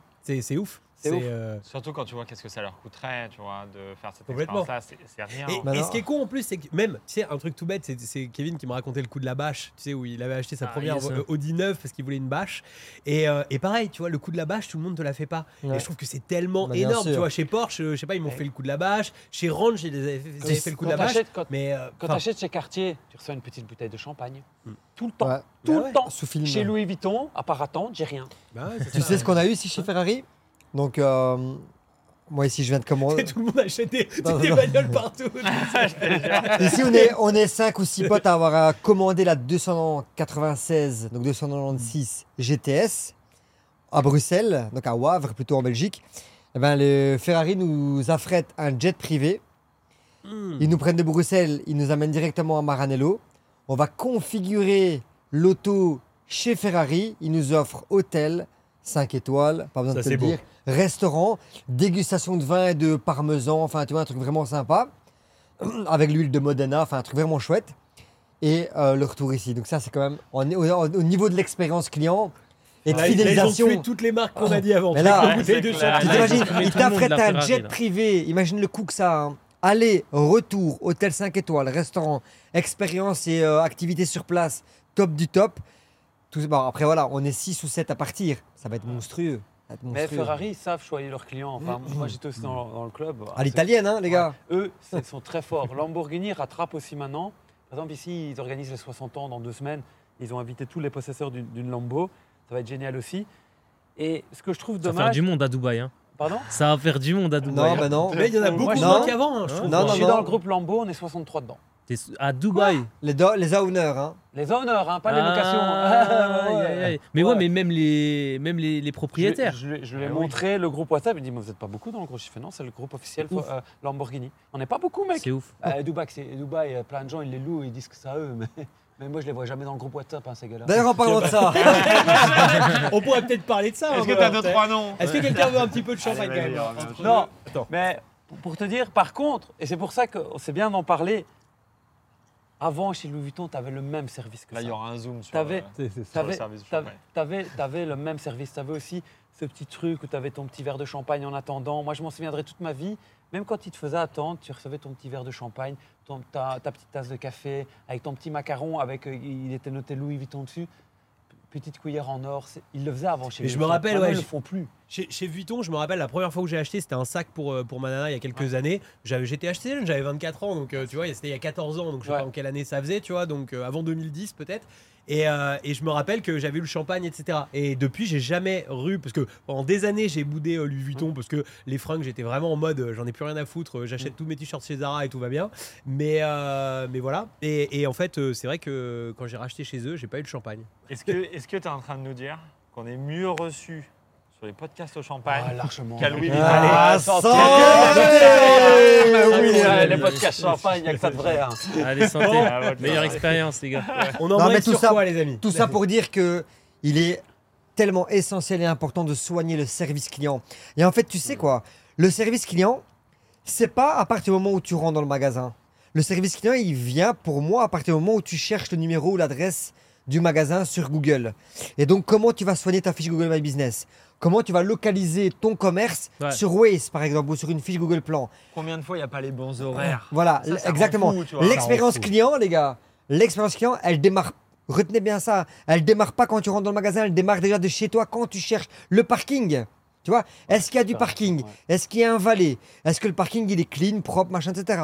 Tu rentres dans le magasin, tu fais ta sélection de produits, tu achètes, etc. Tu es conseillé, tu sors de ton magasin. Tu vois Tout le parcours, Mm. c'est ça l'expérience client. Mais, c'est exactement ça, tu sais, je fais pas mal de Airbnb et effectivement c'est ça. En fait, si tu quand, quand les gens ils disent ah ouais non mais n'importe quoi, comment vous faites pour louer 33 nuits en un mois? Ou euh, comment vous faites pour louer euh, genre euh, tout le monde loue à 60, vous louez à 180, bah, expérience client en fait. Expérience client, C'est les messages, client, la tu- communication. Ouais. Euh, voilà, aujourd'hui, ce que Louis Vuitton il fait, de enfin, toutes les marques de luxe pardon, le font, de contacter les clients par WhatsApp.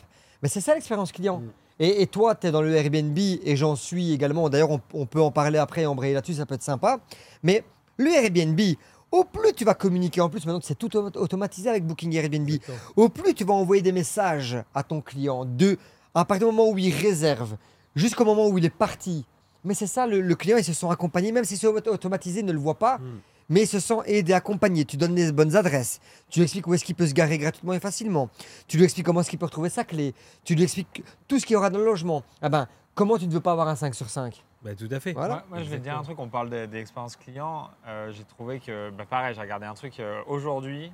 euh, C'était euh, Eric Larchevêque qui parlait de ça et qui disait en fait, en tant que CEO, un des premiers postes dont l'erreur que tu peux faire, c'est d'arrêter d'être sur le terrain. Et il disait, lui, en fait, il a continué à répondre au service client pendant très longtemps. Euh, et il comprenait pas, tu vois, t'as, le, le chef de toute la boîte qui arrive, qui s'assoit, qui commence à répondre à, à côté du service client. Et en fait, c'est super important. Et moi, je me rappelle, c'est ce que j'ai fait aussi sur mon e-commerce. C'était moi qui m'occupais de répondre. C'était un enfer. hein. Facebook, euh, les gens ils t'écrivent tous entre 21h et 23h. Donc en fait, une fois que j'avais fini ma journée, j'étais chez moi sur mon canapé à répondre à tous mes clients, tu vois, en commentaire Facebook ou en email, etc. Mais en fait, ce qui est fou, c'est que ça m'a permis de bien comprendre quelles étaient les problématiques que mes clients ils avaient. Et en fait, forcément, quand j'arrivais à 9h au bureau, je disais, c'est moi qui engueulais toute l'équipe en disant, mais ça, il faut changer, ça, ça va pas, ça, c'est pas clair, ça, machin. Et en fait, du coup, tu as la bonne vision parce que tu es en contact avec les clients. Et ça, je pense, c'est un truc que tu peux perdre assez rapidement parce que, en fait, il faut, être- faut avouer, c'est c'est quand même chiant à force t'en peux plus, quoi. Mais je pense que c'est important de garder une exposition minimum à se dire au moins une heure par semaine, je remets le nez dedans et je prends deux, trois tickets au hasard et je les gère, etc. Tu vois, pour garder ce truc terrain, quoi. Et quand on Ah, parlait c'est un très bon rue- ça, je trouve. C'est un très bon tip parce que grave. En fait, moi, je sais que euh, quand on a, on a, lancé, euh, on a lancé un business avec ma femme là, il y a, en septembre dernier, et en fait, pendant trois mois, elle m'a vu faire le SAV. J'ai fait le SAV de ce business pendant trois mois. Que Ça t'a permis de le connaître. Mais je connais mes clients sur le bout des doigts. C'est-à-dire que quand je parle à un, un client ou quand je vois les pubs, tu sais, qui vont partir et que je, je- je fais la review avant des pubs, ben en fait, je sais tout de suite. En fait, j'ai compris comment il, comment il parle. Et en fait, rapidement, tu sais, elle m'avait dit, elle me dit, mais, mais c'est fou les emails que t'écris. Mais en fait, non, j'écris juste parce que à lire les gens ce qu'ils me disent, en fait, je me suis imprégné en fait de, de, de, de, de ce qu'ils disaient. Et du coup, je parle comme eux, en fait, tout simplement. Et euh, ça, c'est un truc, franchement, il faut sonder les clients tout le temps. Faut, euh, c'est, un truc dans les lancements. À chaque fois, tu sais, euh, je vois tout- souvent au marketing chez moi, ils disent Mais pourquoi on refait encore un, un- un énième questionnaire? On l'a fait il y a un mois. Bah oui, mais depuis un mois, il y a d'autres gens qui sont rentrés dans la liste, il y a d'autres gens qui répondent. C'est peut-être pas les mêmes gens qui seront intéressés aujourd'hui. Re- reposons les questions aux Et gens. puis, c'est peut-être plus la même chose qu'on fait mal. Et Si Louis Vuitton Exactement. posait la question qu'est-ce qu'ils font mal, ils auraient la réponse Mhm. en une seconde. C'est ça. Et ils Ils t'ont jamais demandé. Ils t'ont jamais rien demandé, Louis Vuitton. C'est fou. C'est fou que des boîtes comme ça ne questionnent pas leurs clients. Je trouve ça qu'ils fou. savent combien tu as dépensé. hein. Ils le savent. tout à fait. Ils bien sûr, est ils, ont dans un système. ils ont un historique. hein. Ils Ouais. ont un historique de ce que tu as dépensé. Ils savent qu'est-ce que tu as acheté. Mm. Ah oui. Donc pour moi, enfin c'est comme Ferrari, ils sont au courant aussi. Ils savent quels sont Ouais, les top Oui, ils t'ont pas invité pour rien. C'est- Non, non, non, mais je veux dire, non, mais je veux dire chez Ferrari, t'as- ils, ont, ils ont, je pense, deux ou trois classes de clients. Donc, tu as ceux qui, te- qui Mm. possèdent les modèles un peu plus rares et qui ont dépensé X, etc. Puis, tu as ceux qui ont une Ferrari classique. Et puis, tu as ceux qui avaient une Ferrari avant et qui sont quand même invités aux événements au cas où ils en rachèteraient une. Mais en fait, Tout à fait. c'est bien pensé. Très bien pensé. Euh, et en fait, par contre, ce qui est malin, ça, ça, je m'en souviens, c'est que s'ils font un événement, en fait, ils vont le faire en trois jours. Et ils vont mettre le 1 où là où tous les gros clients ont les modèles rares, ils vont les mettre ensemble. Ouais. Et puis tous ceux qui ont une Ferrari classique, et puis ils vont mettre tous ceux qui n'en ont plus ensemble. Euh, c'est bien pensé parce que comme ça, ça garde quand même un certain prestige. Euh, mais tu vois qu'ils réfléchissent à fond. On D'ailleurs, mélange ils le pas les chiens et les chats. hein. C'est ça. Mais ils le disent, ils le disent chez Ferrari. hein, ils le disent, c'est une famille. Hein. Ils Ouais, le disent, c'est c'est la une famille. famille. Mais, C'est Ferrari, famille. ça, appartient à, un groupe ou ça, c'est- ça a réussi à rester Fiat. indépendant Ah oui, ça appartient à Fiat, ex- excellent. Je le savais pas, je savais que Lambeau, etc., tout, tout était aujourd'hui absorbé dans le groupe Volkswagen, mais, euh, Ouais. mais, mais ok, Ferrari, c'est Fiat. Énorme. euh, un tips donc pour ceux qui ont des commerces physiques, donc des, des- des commerces pignons sur rue, et pas vraiment, ça s'adresse pas vraiment aux e-commerçants. Mais moi, ce que je faisais quand j'avais mon, mon business, c'est que je m'étais inspiré des grandes maisons, genre Louis Vuitton, etc. En fait, dans notre CRM, moi, mes salariés ils devaient noter tout ce qu'ils savaient sur le client. Hmm. Donc le client, il parle. ok, pendant le process d'attente, etc. Il parle, bah tiens, j'ai un- il vient avec un petit chien, il dit qu'il a un chat, il dit qu'il va se marier, il dit qu'il revient de vacances. etc. Et moi, jamais ça tu notes tout ce que tu sais. Et la prochaine fois qu'il revient, ah bonjour monsieur Kevin, et alors votre petit chat, ça va? Ah, et un an plus tard, alors, euh, ou même deux ans plus tard, alors vo- votre mariage, ça s'est bien passé, votre nuit de noces, votre nuit de noces aux Maldives? Ah, et toi, en fait, comme client, tu dis purée, mais le vendeur, il se souvient de ça. Mais toi, consommateur, tu sais pas que moi, vendeur, j'ai écrit ça dans mon CRM. Et ça, ça tu marques des points, mais tu fidélises en fait comme ça ta clientèle. C'est Ouais. une des manières de Mais tu sais fidéliser que ton client. j'ai tenu, euh, j'ai tenu ma première euh, boutique de cigarettes électroniques pendant six mois. C'est-à-dire que, en fait, j'ai eu un petit incident de parcours avec une boîte, liquidation. Ouais. Je fais un up-down euh, vraiment abusé. Je passe de, en gros, 15 000 balles par mois, on va dire, de, de salaire, ce qui était assez ouf à 24 à, à pas grand-chose. Et en fait, je tiens ce magasin pendant six mois, le temps de mettre des gens dedans, le temps qu'on développe plus, etc. Je tiens, euh, pas, pas tous les jours, mais je tiens quatre jours par semaine. Et en fait, c'était ouf. Les gens, ils venaient spécialement les jours où j'étais là, parce que moi, je me suis amusé là-dedans. Mais je me suis éclaté. tu sais. C'est-à-dire que pour moi, tous ces gens, c'était des gens habitués. Et je m'amusais avec ces gens. J'étais, j'étais fan et je connaissais toute leur vie. J'avais pas de CRM pour le faire. tu vois, je le faisais à l'arrache. Mais moi, vraiment, tu vois, j'étais, j'étais, m'étonne j'étais pas. content. J'arrivais le matin, je rigolais avec les gens, je les chambrais, je les machin. Et, et vraiment, je me suis amusé. Euh, j'aurais fait ça toute ma vie. Ça, je pense que ça m'aurait emmerdé. Mais, mais tu vois, franchement, j'ai vraiment pris ça comme un jeu. Et en fait, j'ai fidélisé énormément. Et euh, le, le, le- le magasin s'est abusé parce qu'on a eu, euh, on a perdu quasi 20% de chiffre d'affaires dans l'année qui a suivi quand euh, j'ai su plus aller Ah pour ouais. Parce que euh, on avait monté la fidélisation, comme tu dis. Au max. C'est un peu con, j'aurais dû faire ça, tu vois, CRM et tout à l'époque, j'étais pas forcément le cerveau dedans. J'aurais dû faire ce genre de choses pour justement permettre je à mes vendeurs aussi. de continuer à faire la même chose, quoi. Yes. Ouais. Parce que le service est C'est des hacks, hein, mais c'est ça. Quand tu Mm. mets ça, plus ça, plus ça, plus ça, il n'y a que comme ça que tu arrives à fidéliser une clientèle, à, faire, à, à vendre plus, etc. Ça fait deux semaines qu'on travaille ensemble, je vois toujours avec des notes. En fait, il étudie ma vie, hein. attention. hein. Il est parti pour se vendre des choses. J'enregistre, non, non, moi je dis je vends rien. Vous prenez des notes beaucoup? Moi, moi, je prends très peu de notes, moi. Moi, tout est. Euh, euh, moi, je fais des to-do list beaucoup. Donc, en fait, j'ai des idées, je prends des to-do list. Euh, ouais, ça beaucoup. Tu sais Et que moi je jettes tout doux après parce que t'en, avais trop et que t'as pas. Non, ça va? euh, je m'arrange pour que. Allez, ouais, tu as parfois une tâche qui est là depuis deux mois, mais ça va quand même être fait. Le but, c'est que tu as toujours des priorités qui vont passer avant. Pour moi, les to-do, en fait, non. Moi, j'utilise de la to-do pour les projets que je veux lancer ou pour des innovations dans mes propres projets, Mm. etc. Donc, en fait, tu le sais très bien, moi, je suis très routinier, donc euh, très important. Donc, moi, j'estime que toujours innover, c'est bien, mais ne pas faire les tâches qui sont redondantes et toujours les, les faire. Donc, par exemple, moi, les fiches produits, par exemple, toi, tu disais que tu réponds à tes clients. Moi, je fais toujours, toujours ma correction. Je confirme. Je Et il le fait, confirme. ouais. Et C'est pas qu'une un- légende. oui, mais parce que parce qu'au final, tu peux lancer tous les projets que tu veux, mais en fait, ce qui ramène des clients dans mes stores, c'est d'avoir les produits qui les intéressent. Donc, tu peux avoir toutes les innovations que tu veux. Si je balance plus de produits, Tout à fait. ben, je peux manquer des choses. Et en fait, c'est toujours ce lancement de produit qui fait. Donc, mes to-do parfois s'allongent parce que je veux faire des nouvelles stratégies marketing ou des cho- choses comme ça. Mais pour moi, comme je t'avais expliqué, 4 jours semaine, c'est les mêmes tâches parce qu'au final, c'est la constance. Je me souviens, je t'avais posé la question, Kevin, pareil à toi, quand vous avez fait les podcasts, je vous ai expliqué, mais pourquoi tu vas te différencier des autres? Parce que pour moi, tout le monde fait la même chose en podcast. C'est mon avis, Hmm. en tant que personne lambda qui n'en consomme pas énormément. Et tu m'as dit, oui, mais moi, je vais être constant, je vais en balancer trois par jour, et je vais en balancer tellement que je vais inonder le marché. Ben, j'ai fait, ouais. ben ouais, t'as raison. T'as raison, parce qu'au final, les gens essaient toujours d'innover dans les- des nouvelles idées de podcast, des nouvelles idées ici. Mais au final, qu'est-ce qui va faire que les gens vont s'abonner à ton concept c'est du contenu, du contenu, du contenu, du contenu, du Mm. contenu, du contenu. Puis- parce que, parce Puis que qu'on s'amuse quand te on le fait. En fait, avec tu vois, le travail. Moi, franchement, ça. vous avez, te franchement, les gars, merci, tu vois, parce que c'est vrai que mine de rien, on l'a fait avec Kevin. On a été au, au studio, mais il y avait des trucs qu'on s'amusait pas. Tu vois, par exemple, la route pour y aller, le truc d'attendre, ce qui est un mec qui est en retard. Tu vois, moi, ce que j'aime bien, c'est pouvoir cliquer sur rec quand j'en ai envie, tu vois. Et là, en fait, c'est génial. Tu vois, on s'est dit, bah vas-y, on vient. Même toi, c'était pas prévu que tu viennes. Bah tu me dis, je viens. Bah oui, mais viens. On on n'a pas les bons micros. On s'en bat les couilles. On va y arriver. Tu vois, Ouais, ça va marcher. Mais tu peux différencier avec on le va. travail. Et le contenu, parce que Le regarde, contenu. ici on est cinq. Ton gars qui va regarder ton premier podcast, ou pas forcément le podcast où tu vas faire des shorts avec, peut-être qu'il va pas aimer ma tête. Il va dire, ouais, lui non. Lui, peut-être, ouais, ok, il est pas ça. Ah, lui, il est marrant, c'est un petit belge, il me fait bien marrer, lui. peut-être que sur tes trois shorts, il va zapper. Moi, il va zapper. Lui, mais lui va dire, ouais, lui, il me bien. lui. obligé, c'est normal. mais il va peut-être s'abonner en disant, Ouais, moi j'aime bien quand même ce qu'il balance. Sais, moi je fais des tutos beaucoup sur Insta. Allez Ouais. Ah, je sais pas vu. Ouais, j'adore. mais tu sais, dans mes, tutos, dans mes tutos, il y en a beaucoup. Il y a des gens, ils n'aiment pas les tutos. Il y en a qui n'aiment pas. Et puis j'en lance un, ils disent Ah, moi j'aime bien parce que je fais des tutos sur ChatGPT, puis je fais des tutos pour avoir euh, des produits Amazon moins chers. Donc il y aura toujours un truc qui va dire Ouais, j'aime pas ChatGPT, mais peut-être que tu aimes bien Amazon. Est-ce qu'en fait, que comme tu vas en balancer, que tu vas être constant, qu'en plus maintenant tu as ton propre studio avec ton propre décor, ta propre signature, et quand tu m'as dit Ouais, mais tu sais quoi, moi je vais en balancer tellement plus que les autres que je vais les exploser, bah, j'ai fait Ouais, pas de souci. Parce que Moi, tu te différencies avec le travail Ouais. et ça c'est c'est un niveau biologique, c'est pas un niveau psychologique. Les gens veulent se différencier avec la psychologie, c'est-à-dire je vais mettre une paire de lunettes de soleil, tu vois, j'en ai vu, je vais ressembler à Maître Gims, je vais me différencier. Ouais. C'est le style ça. Ouais. Tu peux te différencier avec la biologie, c'est-à-dire à l'intérieur de toi, ton état d'esprit, ce que tu vas faire différent des autres.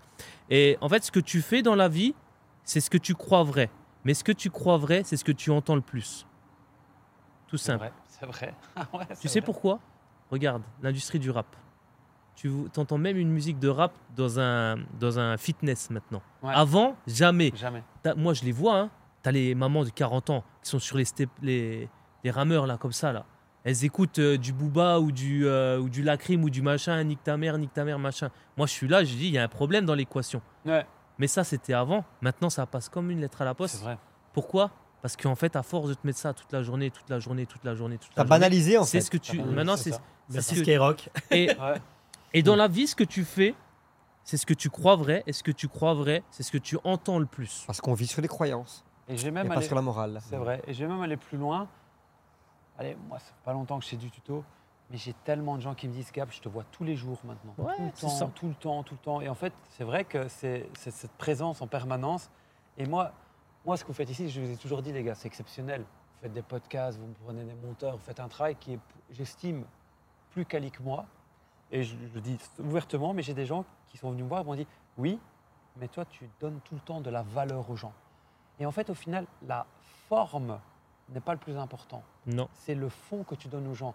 Quand tu, que, que tu fasses la, la meilleure, la meilleure, le meilleur tuto, le plus beau du monde, Mm. mais qu'il n'y a pas d'intérêt, ou que tu en fasses un qui dit voilà, je t'explique comment avoir tes tickets d'avion moins chers, et que les gens me disent merci, c'est une bonne technique, grâce à ça maintenant je sais le faire, au final ils retiennent le fond de dire ouais, lui il m'a filé l'astuce pour avoir les tickets moins chers. Mais tu, attends, tu Ouais. sais, parce que là tu me dis ça. Mais tu sais, Oui. si on a pris du bon matos, c'est juste parce qu'on est des geeks. Tu vois, sinon on s'en bat les couilles. Mm. Non, moi, Non, mais- eh ben, écoute, j'ai mais- la discussion avec Fabio, parce que nous, on va, moi, je- bon, voilà, les tutos c'est bien, mais il faut quand même, euh, dire- les gens me disent, oui, qu'est-ce que tu fais dans la vie, euh, parce qu'on voit toujours la lampe derrière, mais au final, les gens ne savent pas ce que je fais. Et moi, je vais lancer aussi des petits réels short euh, podcasts. Et, moi, j'ai dit à Fabio, on en discutait, parce que lui, il est très brand, il aime bien ça, et moi, je suis très masse. Mais au final, en discutant, ben, lui est devenu un peu plus masse, tout en restant brand, et moi, je deviens masse, Yes. brand aussi. Et je lui ai dit, attends, moi, pour mes réels shorts, je ne les ferai pas à la méthode tuto. Il me faut un truc quali. Tu sais pourquoi? Parce que quand tu donnes des conseils à des gens, Mm. quand tu leur montres ta méthode entrepreneuriale, là, ce qui joue beaucoup, c'est ton vécu et ton charisme. Donc, tu ne peux pas te permettre d'avoir un short qui est fait à la mode tuto, parce qu'ils vont se dire, ils vont se dire c'est qui ce pingouin? Là, il, dé- il délaisse, il... il fait pas attention quoi. Ouais, c'est ça. Alors que donc soigne pas. Voilà. Donc ici, c'est marrant parce que c'est lui qui a fait mes covers pour euh, mes shorts. Il les a fait tout à l'heure. Ça va être super quali, alors que les tutos vont continuer en masse et donner de la qualité, euh, donner de la quantité, de, La de- valeur de ajoutée. la valeur ajoutée. Donc voilà. Donc là où Et, je- et comment tu as fait la qualité du coup? C'est comment tu définirais la différence entre ce que tu fais pour les tutos et ce que tu as fait pour tes shorts Ah ben, par exemple, on a mis un aussi. Bah, vous, vous avez mis la piscine euh, et le- la petite table. Moi, j'ai mis un petit sofa. Et Ouais, on l'a fait construire, hein, c'est ça, on l'a pas Ouais. dit, mais on l'a fait construire Juste pour le hier, podcast, juste, hein. juste pour le podcast. Voilà. moi, j'ai- bah, moi, nous, on a mis dans un, dans un endroit paradisiaque et, et full light. Bah, voilà, Bah, par exemple, Ça, c'est ce qu'il a fait. Yes, ah, c'est plus quali. Tu peux aller, tu peux slider sur l'autre côté Ouais. aussi, il y en a deux. Tu vois, je le montre juste ici. Ah, yes, yes. Tu vois, c'est plus quali. Des belles photos. Et en Par fait- contre, avec marqué reconnaître les scammers, je me demande si le scammer est pas sur la photo. Et, et donc, pour en revenir à ça, ben, toi, par exemple, ta marque, c'est ta piscine. Moi, ça, ma marque, ce sera ma Lambo et ma Rolls avec un petit sofa avec des palmiers derrière. C'est plus quali, c'est assis, c'est posé, il y a des questions. C'est comme ici, en fait, mais vous avez votre signature, moi, j'ai la mienne. Mais si tu veux faire, pour moi, des trucs entrepreneurs, tu dois être plus quali que du tuto. Ouais. Par contre, et je suis d'accord avec toi, moi, je n'aimais pas me rendre au studio où vous avez été. J'adore votre studio, ce que vous avez, ce que vous avez loué, je l'adore. Mais vous aviez tous le même fond, tous les podcasteurs avaient le même fond. Et aussi, les retards, lui, il en a eu. Moi, j'en Ah, ai eu. retards, Toi, t'en as eu. Mec, c'est pas mon boulot à la base. Moi, j'ai toujours mes business à gérer. Donc, moi, le soir, par exemple, est-ce que je peux louer un, Hmm. un- pour faire du podcast à cette heure-ci? Ouais. Euh, je crois qu'on peut, ouais, Ah, ouais, on peut quand même le pas mal. c'est pas mal. Ça, Oui, pas mais le problème, c'est que comme tu passes en fin de journée, tu, vas- tu vas être méga en retard puisque tout le monde retard va accumuler le retard Tout tout le monde. Non, mais fr- franchement, ça, j'avoue, moi, c'est vraiment un truc parce que moi, si je Ouais. fais, je fais ça, c'est pour m'amuser, euh, c'est pour m'éclater, c'est pour m'éclater avec vous. En fait, c'est une autre manière de passer une soirée, de pouvoir faire profiter parce que je pense qu'il y a des pépites qui sortent, qui sont cool. Tout le monde est, a quand même un certain niveau de, de, de, de- de- voilà, de- d'expérience, de tout ça, c'est cool. Et, et effectivement, euh, moi, quand on a été dans le studio, tu vois, c'était le truc qui est ressorti. Euh, Franchement, quand on a fait le podcast ensemble, je me suis dit, on s'est dit avec Kevin, j'ai dit putain, mec, on est trop corporate. C'est trop corporate en fait. Tu sais, c'est pas, pas nous. Tu sais, C'est pas nous. c'est- tu sais, c'est- c'est pas. Tu sais, je, je connais le Gab. On, on se connaît très très bien. euh, on se kiffe bien. Et, et en fait, je connais le Gab de, de, de la soirée quand on est à la maison. Ouais, et je connais bon, le- ça. et je connais le Gab du podcast. Non, mais, Lui aussi, tu vois, il connaît, c'est mais- pas bon mais- du mais tout. tu vois, on, on est tous, on est tous un peu comme ça. Et tu vois, le fait de se retrouver à la maison, de, de prendre un petit coup de champagne, de faire ça, bah, je trouve que c'est ça qui est cool. C'est que je pense que ce soir, tu vois, on était plus, plus naturel, entre Moi, guillemets, vais- que, que quand on va dans un studio avec, pression, avec cette pression. Je vais te dire un truc. Loïc. Ouais. Vous pouvez tous me regarder en face là. tous en face. Qu'est-ce qu'il va dire si tu arrives à balancer trois réels par jour sur ton Instagram avec ce concept-là et d'avoir des invités différents toutes les semaines, dans un an, tu pètes tout le monde. Non, c'est sûr, c'est même, l'objectif. Après, si tu le- le fais, l'objectif si tu m'en balances un tous les trois le jours, ça mais, marchera euh, pas. Mais je te Tu vois, c'est- garantis, Ouais, bref. tu vas le péter. Mais c'est c'est clair. Et en plus, euh, parce que Loïc, bon, ça fait des années qu'on se connaît, et il a une grande capacité en fait, euh, tu sais, d'attraction. Les gens, ils sont à l'aise avec lui. Tu vois. Ouais, il y a a des gens, il y a des gens, est solaire. il y a- il y a des gens, tu vas chez eux. Tu vas pas chez eux, il y a des gens, tu sais, tu passes les soirées. En fait, il y a toujours des gens euh, qui sont. Tu le vois dans une pièce, c'est toujours le mec que tu vas taper sur l'épaule. Et, euh, et en plus, c'est toi qui me faisais la, cette réflexion. Tu me dis, en plus, c'est con, parce qu'on loue des studios, mais euh, tu sais, ça nous fait chier d'aller voir les gens, parce qu'en fait, entre entrepreneurs, sur- surtout à Dubaï, on se voit où? Soit au restaurant, soit sur des yachts, tu vois. Et du coup, en fait, nous, on avait un problème aussi. On s'est dit, vas-y, il faut qu'on calme sur la bouffe et tout. Et on s'est dit, vas-y, il faut qu'on voit les gens, mais dans un autre contexte, en fait. Et on s'est dit, mais c'est con parce que Loïc, il y a plein de gens qui viennent chez lui parce que voilà, c'est, il aime bien accueillir, etc. Et en fait, pourquoi tu poses pas un micro et, et pendant qu'ils sont là, en fait, ben, tu, tu viens discuter comme à la maison, en fait. Et, euh, et tu fais d'une pierre, tu, hein. tu fais- tu fais d'une pierre deux coups. Non, quoi. puis en plus, tu vois, tu, tu dis, euh, tu sais, faire péter et tout, c'est important parce qu'on est tous dans la, dans la performance, dans le truc, c'est logique. Mais moi, avant tout, quand même, si, si je fais ça, tu vois, c'est vraiment parce que c'est un kiff entre potes. Enfin, je pense qu'on est tous pareils autour de la table. Bon, évidemment, on est tous entrepreneurs, donc on fait rarement quelque chose euh, sans. Mais ça, vraiment, tu vois, c'est c'est la question de tout à l'heure. euh, J'avais euh, euh, mon bras droit que j'ai sur les ventes de, de, de formation IMO et tout ça. Je lui en parle, je lui dis, bah tiens, on a lancé les podcasts, j'en avais pas parlé. Bah, forcément, ça s'est fait un peu vite, tu vois. je lui en parle et il me dit, mais euh, c'est pour vendre quoi? Je dis, je sais pas.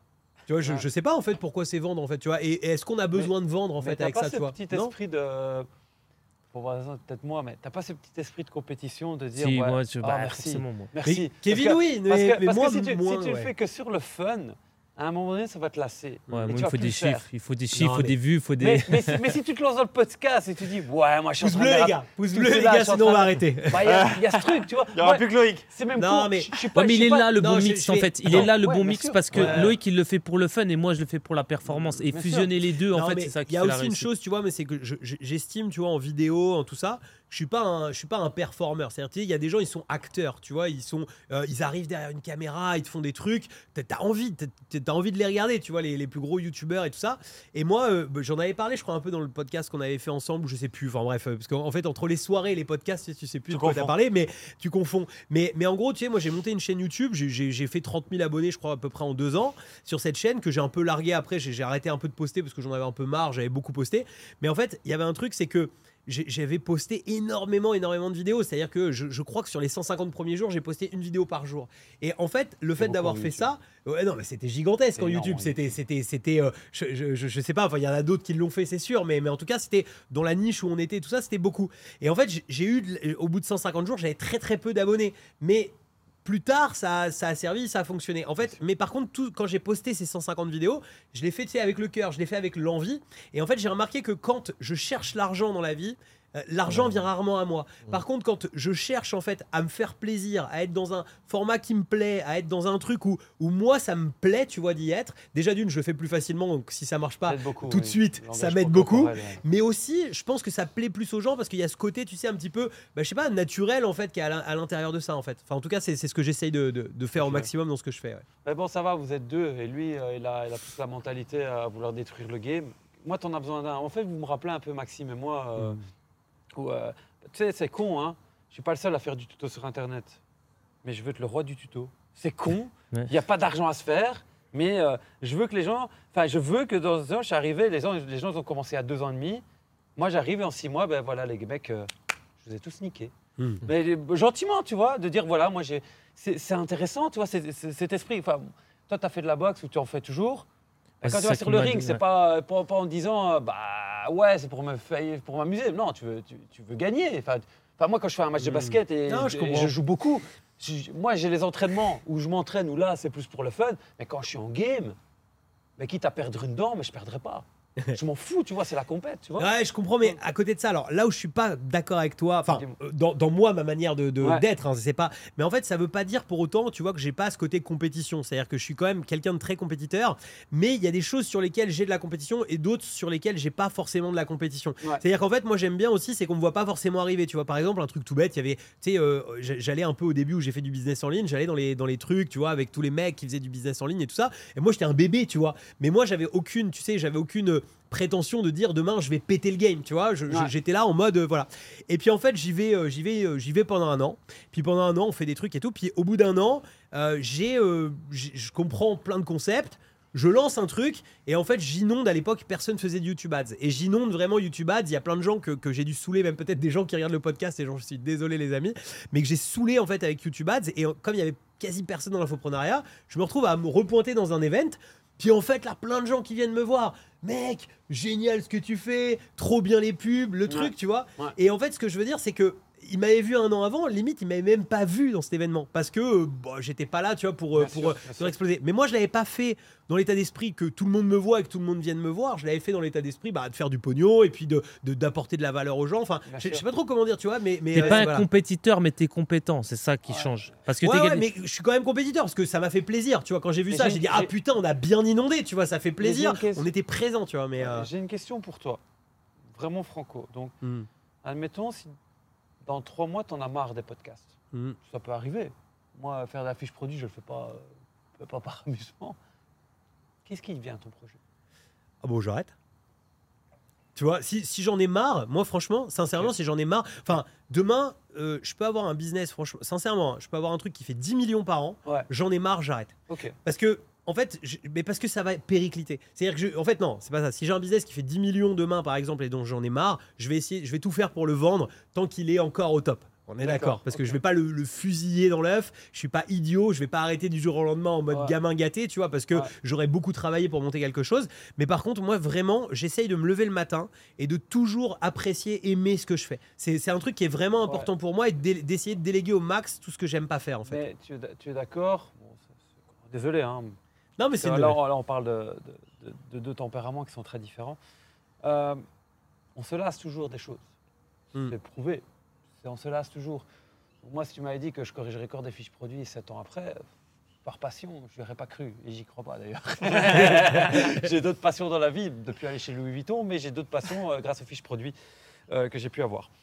Le problème, c'est quand tu vas te lasser, donc tout ce que tu as fait, ton setup, d'avoir acheté les caméras, d'avoir fait un concept spécial, d'avoir mis ton énergie, parce que là, on est d'accord, tes podcasts, ils ne sont pas vendables, Hmm. même dans, même dans Ah trois ans.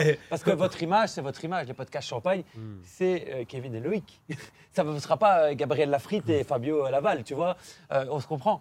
Donc, tu, tu- allez, tu vois quelle perspective, Hmm. si tu en as marre de dire, dans tout business. Non, on mais j'ai deux toujours- choses. Je, je vois exactement ta Ouais. question. Bon, déjà, une chose, je pense que je vais mettre du temps à m'en lasser parce que j'aime vraiment ce que ce qu'on fait là. C'est- C'est-à-dire que si, si Ouais. j'ai acheté du matos, c'est aussi parce que vraiment j'aime le faire. Donc, ça, déjà, ça, c'est quand même un argument.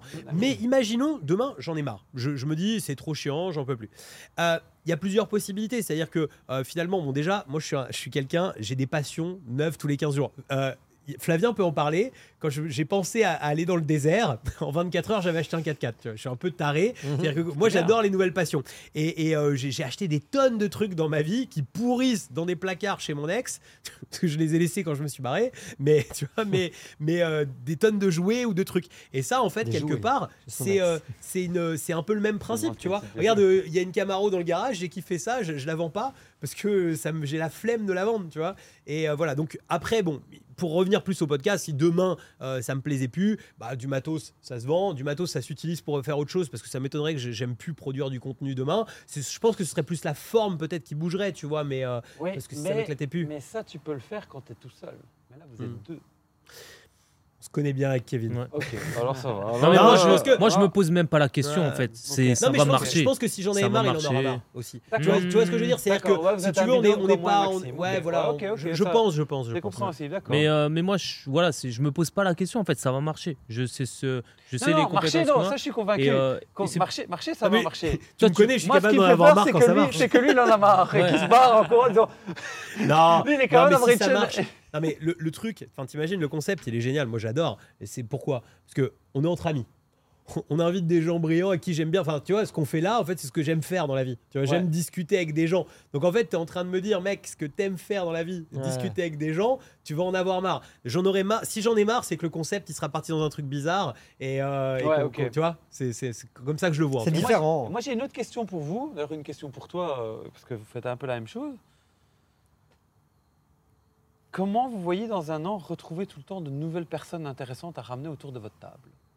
Tu les fais revenir et ces personnes, ils ont évolué, il y a des nouveautés, Ok. ils ont fait autre chose. ok, T'es ouais. pas obligé d'avoir des gens. Moi, le Puis, podcast, on je le le, fera entre fais, je nous. le fais tout seul. Moi. Je fais tout seul, je pense du contenu. T'es pas obligé en fait de. Ouais. Tu vois, je pense que je pense qu'en fait, la- la- les gens, ce qu'ils ce qu'ils veulent, c'est pas forcément. euh, tu sais, lui, euh, lui, lui, lui. Tu vois, on n'est pas dans Star Academy. Il y a pas un vote à faire à la, à la fin du podcast. Tu vois. Non, sérieux bah, J'ai quand même parlé beaucoup. Moi, je. Non. Non, mais tu sais que même au contraire, enfin, je veux dire, aujourd'hui, on invite des gens qui nous font plaisir. Ouais. Euh, et euh, je veux dire, demain, euh, si on n'a pas quelqu'un à inviter, on va surtout pas Ouais. essayer de chercher quelqu'un à de toute inviter. façon, euh, restons honnêtes avec nous-mêmes, c'est un effet de mode. Clairement, il faut pas s'inventer des histoires, c'est un effet de mode. C'est ça, c'est la trend. Ça marche bien parce que ça permet de créer du content, ça permet de partager des moments. Et comme tu dis, d'enregistrer ces moments et d'avoir des, des petites pépites, etc. Mais à un moment donné, il y a un jour ou l'autre. Et aujourd'hui, ça évolue tellement vite que. C'est le format qui évolue. Ouais, après, Voilà, tu vois, prendre un micro et, et voilà, donner Oui, des conseils ça. aux gens. Parce que regarde, en fait, on fait la même chose. Tu donnes, tu donnes de la valeur aux gens. En fait, Ouais, toi, tu vrai. fais des tutos, Ouais. c'est des astuces. vidéo. hein. Nous, on, on va peut-être euh, sur une phrase ou tu vois, même un tips comme, euh, comme euh, avec, euh, avec Apple et tout, tu vois, ça peut aider dans son business et tout. Donc en fait, tu fais la même chose, tu éduques les gens. Tu éduques les gens et après, tu les éduques pas de la même manière. C'est comme deux parents, en fait, il y en a Mm. un qui va éduquer un peu plus sévèrement son fils, l'autre qui Ah. va être un peu plus Mm. soft. Mais le but, en fait, c'est l'éducation à la fin. C'est c'est la même chose. Ah, tu peux faire valeur. dire bonjour à un, un gosse euh, de deux manières, de différentes manières, hein. soit en lui mettant des coups de ceinture, soit en lui expliquant bah, qu'il faut dire bonjour quand il y a des gens. Ah, vois. ah. Ouais, t'es plutôt team coup de ceinture, toi, je crois. J'ai une autre question pour vous, parce que là, je pense que j'ai un, allez, euh, un avis opposé à Fabio. Vous pensez vraiment que le podcast, c'est un effet de mode? Ça, ça fait des années que Moi, ça existe. ouais. hein. Ouais, mais pense- t'as vu aujourd'hui. Oui, mais je pense que maintenant, Parce tout que nous, on est dans notre bulle, c'est pour ça en Ouais. fait. C'est parce que on n'a pas la capacité de prendre du recul. Les podcasts, tu regardes, regarde des grosses têtes. C'est des podcasts. hein, ouais. tu vois. Moi, je pense pas que ce serait un effet de mode. Moi, parce qu'en fait, on est non dans notre ouais. Ça fait quoi? Ça fait un an, un an et demi que il y a, ben, pff, je dirais même juste un an que c'est devenu commercial en fait.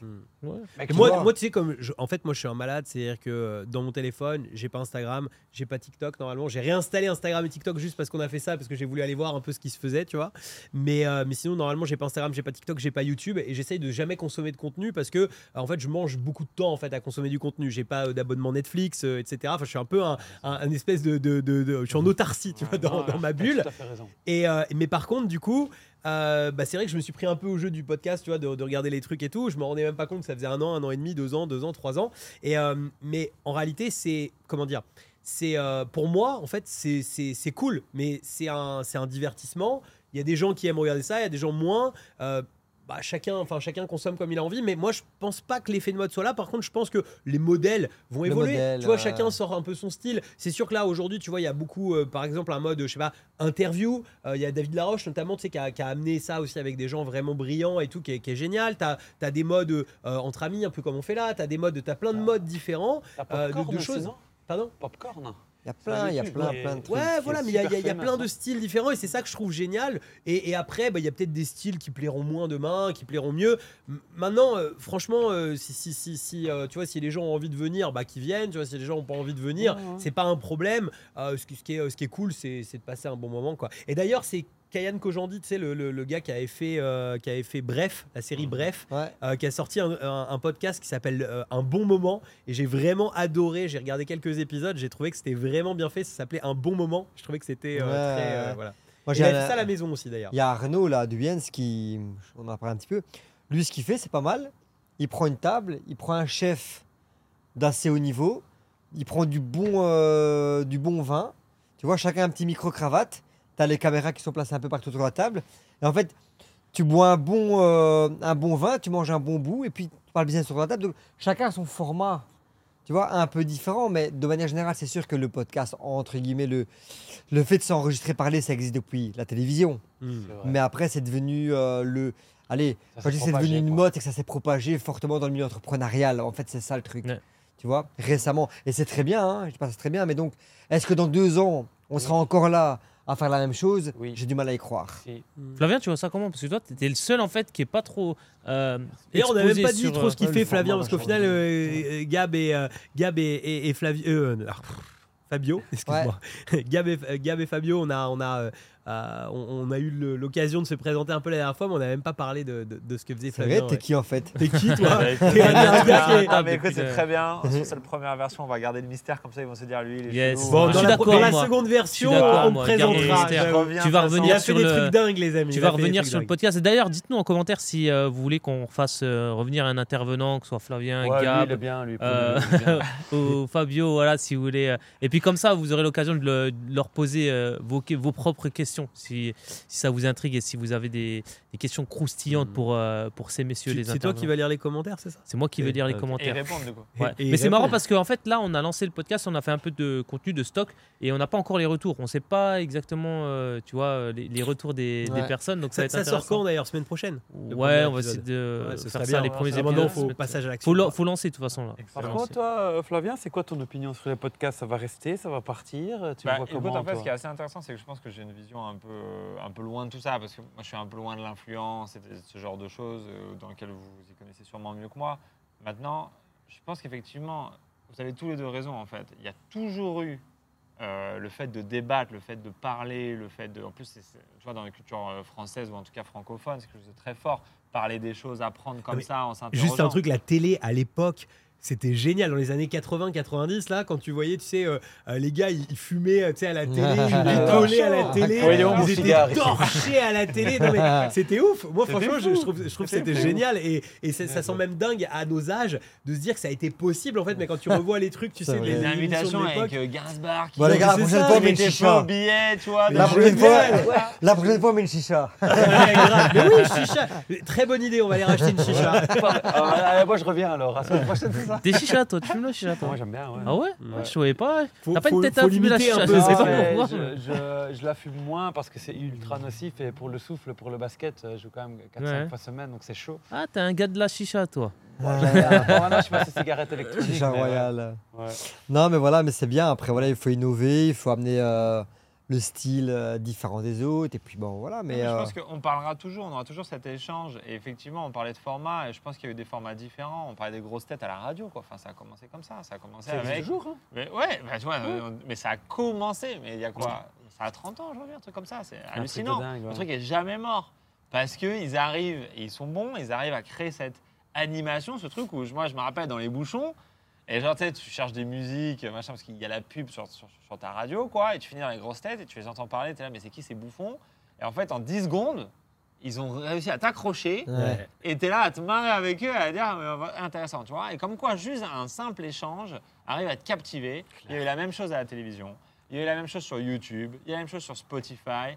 Et en fait, juste, je pense que si les gens sont vrais, et on en revenait au truc, je pense qu'il faut en même temps le faire avec, avec un but, en essayant d'aller quelque part, mais en même temps, il faut le faire avec une authenticité, quoi. Et je pense que c'est vraiment ce que, ce qui, ce que j'espère va transparaître de cette conversation. On va essayer en tout cas. Tu vois, c'est ça. Et vous allez rigoler, j'ai, euh, j'ai, euh, parce que j'ai- j'ai j'ai ma grand-mère qui a 92 ans, donc euh, je veux dire qui est pas très internet quand même à 92 ans, même pas du tout, et euh, qui d'ailleurs même tu sais dans toute sa vie, en fait, elle a jamais touché même au lecteur DVD parce que c'est son mari euh, qui y touchait, tu vois. Donc en fait, à aujourd'hui, elle ne fait qu'allumer la télé, tu vois, parce que le lecteur DVD, bah, elle y a jamais touché. Tous les DVD sont toujours restés de mon grand-père. Et en fait, ma grand-mère, j'ai très souvent au téléphone parce que ça a été euh, une promesse un peu que j'avais fait à mon grand-père, mais aussi parce que j'ai vraiment aimé ma grand-mère. J'étais élevé pendant des années chez elle, donc je l'ai très régulièrement au téléphone.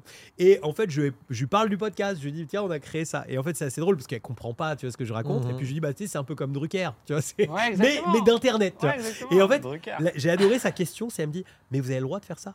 Ah ouais. Tu vois, C'est énorme ou pas Tu sais, le, truc de la télé, tu vois, le truc de la télé où mais vous avez le droit de faire ça, les gars Bah euh, ouais, en fait. Mais tu sais, nous ça nous semble. Mais tu sais, la télé était tellement loin, tu vois, à l'époque, que ça ça. semblerait presque. Mais vous faites pas des trucs illégaux là Ouais, C'est ça. vrai. Est-ce que tu as le droit de donner dingue, ton hein. opinion Et c'est là où c'est la différence de génération. Ouais. Et c'est ce qui, mais je pense que c'est ça ce qui a amené Internet. Moi, c'est pour ça que j'ai toujours été pro technologie. Je suis un peu un geek même en fait.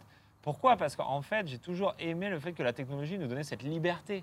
Et quand tu vois aujourd'hui, c'est très dur de cacher des informations. C'est très dur pour les gouvernements ou pour peu importe la personne qui essaye de dissimuler des choses. Ça devient très difficile grâce à Internet. Mm. Et c'est ça qui nous a amené dans un nouveau monde de transparence. Ouais. C'est comme ça que je t'ai rencontré. Et ben en plus, Ouais, merci Internet. hein. sur Tinder, c'était. hein. Ah, parce qu'on Dis, on les pas gars. dit, mais vous êtes ensemble. Non, ça, ça fait Les partie gars, des... je peux, je peux poser une deux questions pour le fun? Vas-y, vas-y, vas-y. Si on embraye sur autre chose, euh, alors il y a les questions genre euh, quels sont vos plus gros défis euh, pour, euh, pour les mois à venir, etc. Mais est-ce qu'il y a des choses que vous avez récemment enlevées de votre vie et qui vous a procuré un grand bien ou qui ont été game changer? Oh, la question piège. Moi, j'avoue, si je réponds vraiment, Ah franchement, ouais, ça va enlever- Est-ce qu'il y a, y quelque chose que vous avez récemment enlevé de votre Ah ouais, vie forcément. Et qui a été game changer, soit dans votre vie privée ou dans votre, dans votre vie professionnelle? La question piège. Je me lance? Vas-y, Vas-y, vas-y. lance-toi. Je me lance. Vas-y. Bah, moi, de toute façon, en plus, vous m'avez collé l'étiquette la dernière bonne fois. question. Non, mais euh, en, en plus, euh, euh, Loïc, il m'a, il m'a Quelle collé étiquette l'étiquette euh, la dernière fois tu, de, tu sais, de, du macho euh, et tout, euh, Ah, ok. antifémini- antiféministe et tout, euh, tu sais, le dragueur des rues. Et euh, la seule chose que j'ai enlevé, justement, c'est Bumble, tu vois. C'est une application de rencontre et tout sur Dubaï. Et, euh, et du coup, ça te fait gagner un temps de malade, ça. Ah. Et, euh, et du coup, ouais, parce que c'est vraiment un bouffe-temps. Tu sais, tu, un- en fait, c'est un réseau social pour rencontrer des gens, mais tu passes vraiment, vraiment du temps. Et, euh, et du coup, depuis que j'ai enlevé ça, franchement, j'ai gagné en productivité et en temps. Laisse tomber. Parce que la vie se fait dehors à Dubaï. Je sais pas si tu as remarqué, mais tu sais, tu, tu manges pas souvent à la maison, tu es toujours dehors, tu vois toujours des gens, tu rencontres toujours des nouvelles personnes. Et tous ces sites, en fait, qui te, euh, qui te out, en fait, de ton, de ton endroit de travail, en fait, ça te fait perdre quand même pas mal de temps. Ouais. Et euh, cette application-là, moi, je l'ai enlevée depuis, euh, laisse tomber, j'ai Ok. j'ai gagné énormément. Non, euh, c'est Bumble. Bumble. Ah, Bumble, ok, Bumble. ok. Non, parce que vous avez pas vu, c'est la magie des caméras, mais je m'étais esquivé. Et euh, Et toi, Loïc, qu'est-ce que tu as enlevé de ta vie récemment qui a été game changer? Euh, mon ex. Ah, c'est un peu. dur, là. Ouais. Oh, non, j'abuse. Non, mais allez, objectivement. Non, j'abuse. Qu'est-ce que, qu'est-ce que j'ai enlevé de ma vie qui a été game changer? Non, moi, franchement, le, le truc qui a été le plus game changer, je pense, sur le business, c'est quand justement j'avais enlevé les réseaux sociaux et tout. Parce Hmm. que, en fait, quand j'ai démarré, mais ça date un petit peu que j'ai fait ça, en fait, quand j'ai démarré sur Internet, bah en fait, tu sais, on m'a dit il faut produire plein de contenu, tu vois. Donc je suis parti Facebook, Instagram, enfin même à l'époque euh, Instagram même pas trop, c'est, arrivé un tout petit peu après que j'ai démarré, mais euh, voilà, tous les réseaux, je pu- publiais beaucoup. Et en fait je me suis rendu compte que j'avais jamais mangé autant de réseaux sociaux que quand je me suis lancé en fait finalement Mmh. sur Internet. Et à un moment, j'ai stoppé les réseaux sociaux et j'ai arrêté de poster du contenu, j'ai tout arrêté. Et euh, je me suis dit, euh, bah, en fait, je vais me concentrer sur finalement sur la publicité, sur les choses était euh, bah, qui finalement était le plus gros tu vois de, du chiffre d'affaires qu'on réalisait etc en me disant je vais arrêter de créer du contenu. Et, euh, et euh, alors ça c'est quand même un truc court-termiste le fait de, de faire ça. Mais aujourd'hui tu vois par exemple j'ai décidé de reprendre du contenu il y a, quoi il y a 15 jours même pas il y a, une semaine. Donc on, a on a commencé à produire. Là j'ai 7-8 vidéos YouTube en attente euh, il y a les podcasts qui sont en route etc j'ai vraiment l'envie parce que j'ai aimé faire ça à l'époque. Et euh, mais par contre je le fais complètement différemment. C'est à dire qu'il y a des gens de l'équipe et tout ça. Je veux surtout pas rallumer les TikTok Instagram et tout dans mon téléphone Et là, t'as toujours parmi du coup. bah, j'ai remis parce que j'ai eu besoin de comprendre. Mhm. Parce que tu sais, euh, on est comme tout le monde. Bien euh, sûr, il y a un ouais. moment, si je veux en faire, il faut que je comprenne quand même comment ça marche parce que sinon, euh, Ouais. euh, voilà. Donc j'ai remis TikTok. J'en ai bouffé, euh, j'en ai bouffé euh, quand même pas mal. Je trouve que c'est méga addictif, de fou. Ah ouais. Tous ces réels là, les gars. Franchement, je suis en ce moment, je suis accro. Et on en il crée. va falloir que je me. en Oui, et on en on en crée. Mais il va falloir, franchement, moi, franchement, je suis comme un drogué, tu vois, avec ça. Euh, Moi, j'ai quelque part, esquivé. Il va falloir que je, je, je, je l'enlève, quoi. Tu vois. J'ai esquivé, c'est euh, bon. TikTok, j'ai esquivé. Franchement, je passe pas de temps.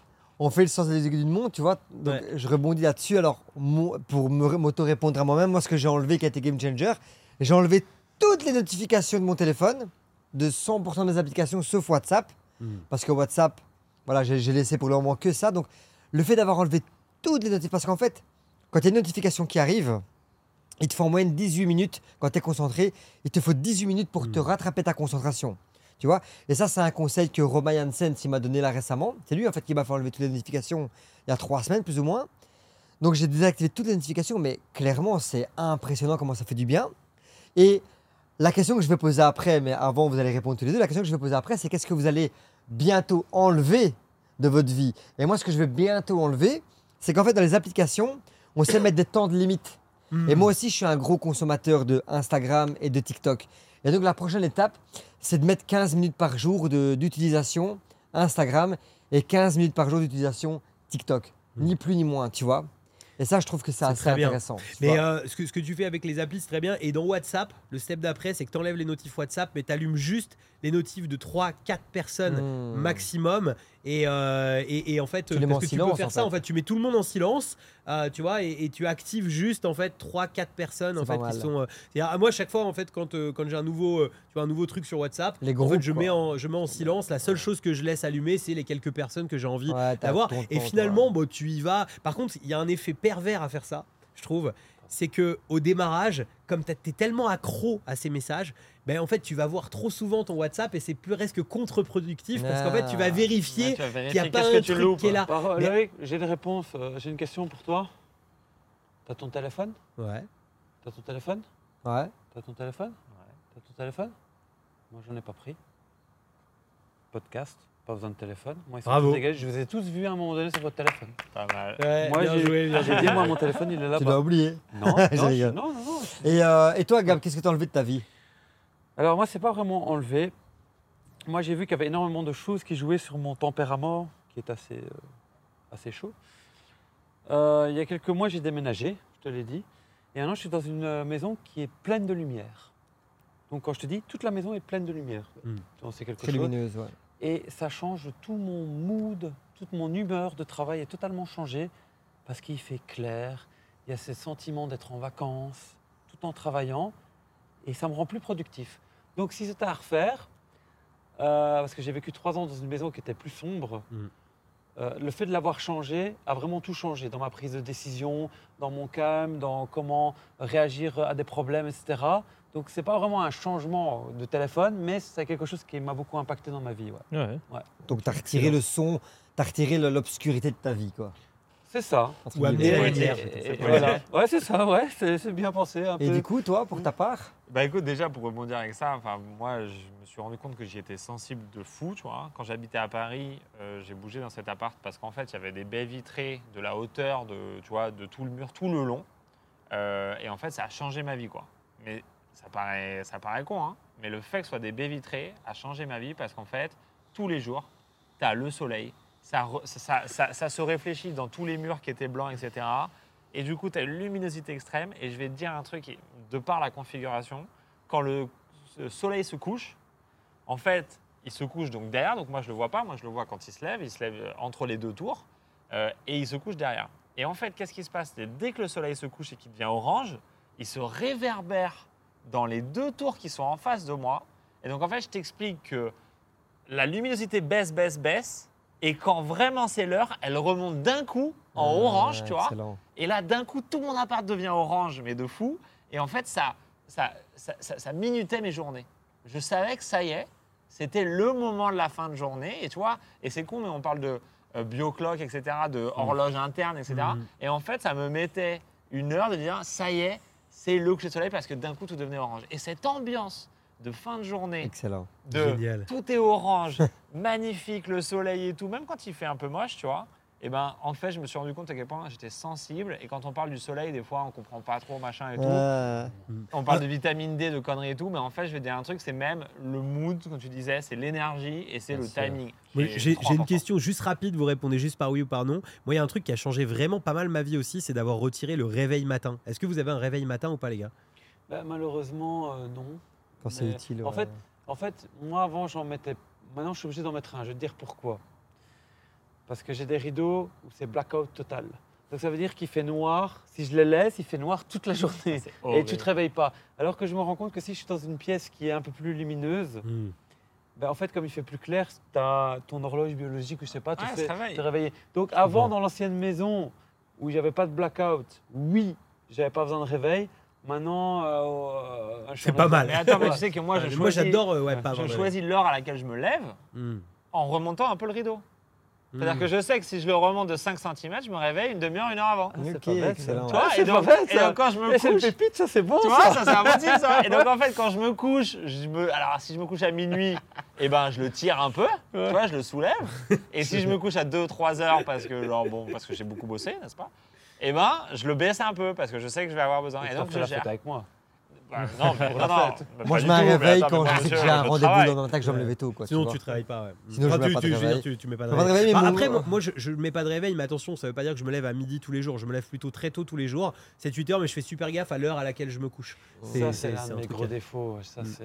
ça, je dois y De travailler. se coucher trop tard Ouais, moi, ça fait une semaine que j'essaye d'aller maintenant coucher à minuit maximum. Mais quand tu es déréglé, ça, ça prend du temps. Ouais, moi, si je peux, à 10h, 10h30, j'essaye de me mettre dans mon lit, tu vois, parce qu'en fait, 10h, 10h30, C'est super malin. le temps de faire un peu de, tu vois, euh, quelques trucs dans ton lit. On va pas raconter ce qu'on fait dans nos lits, mais, euh, mais, euh, mais voilà, Sur TikTok. du coup. il est, il est 11h30, voilà, d'être sur TikTok Avec dans des ton lit, podcasts. vois, avec des podcasts, exactement. Euh, tu, voilà. Non, mais tu sais que j'ai lu une étude là, super intéressante qui parlait de la procrastination du sommeil.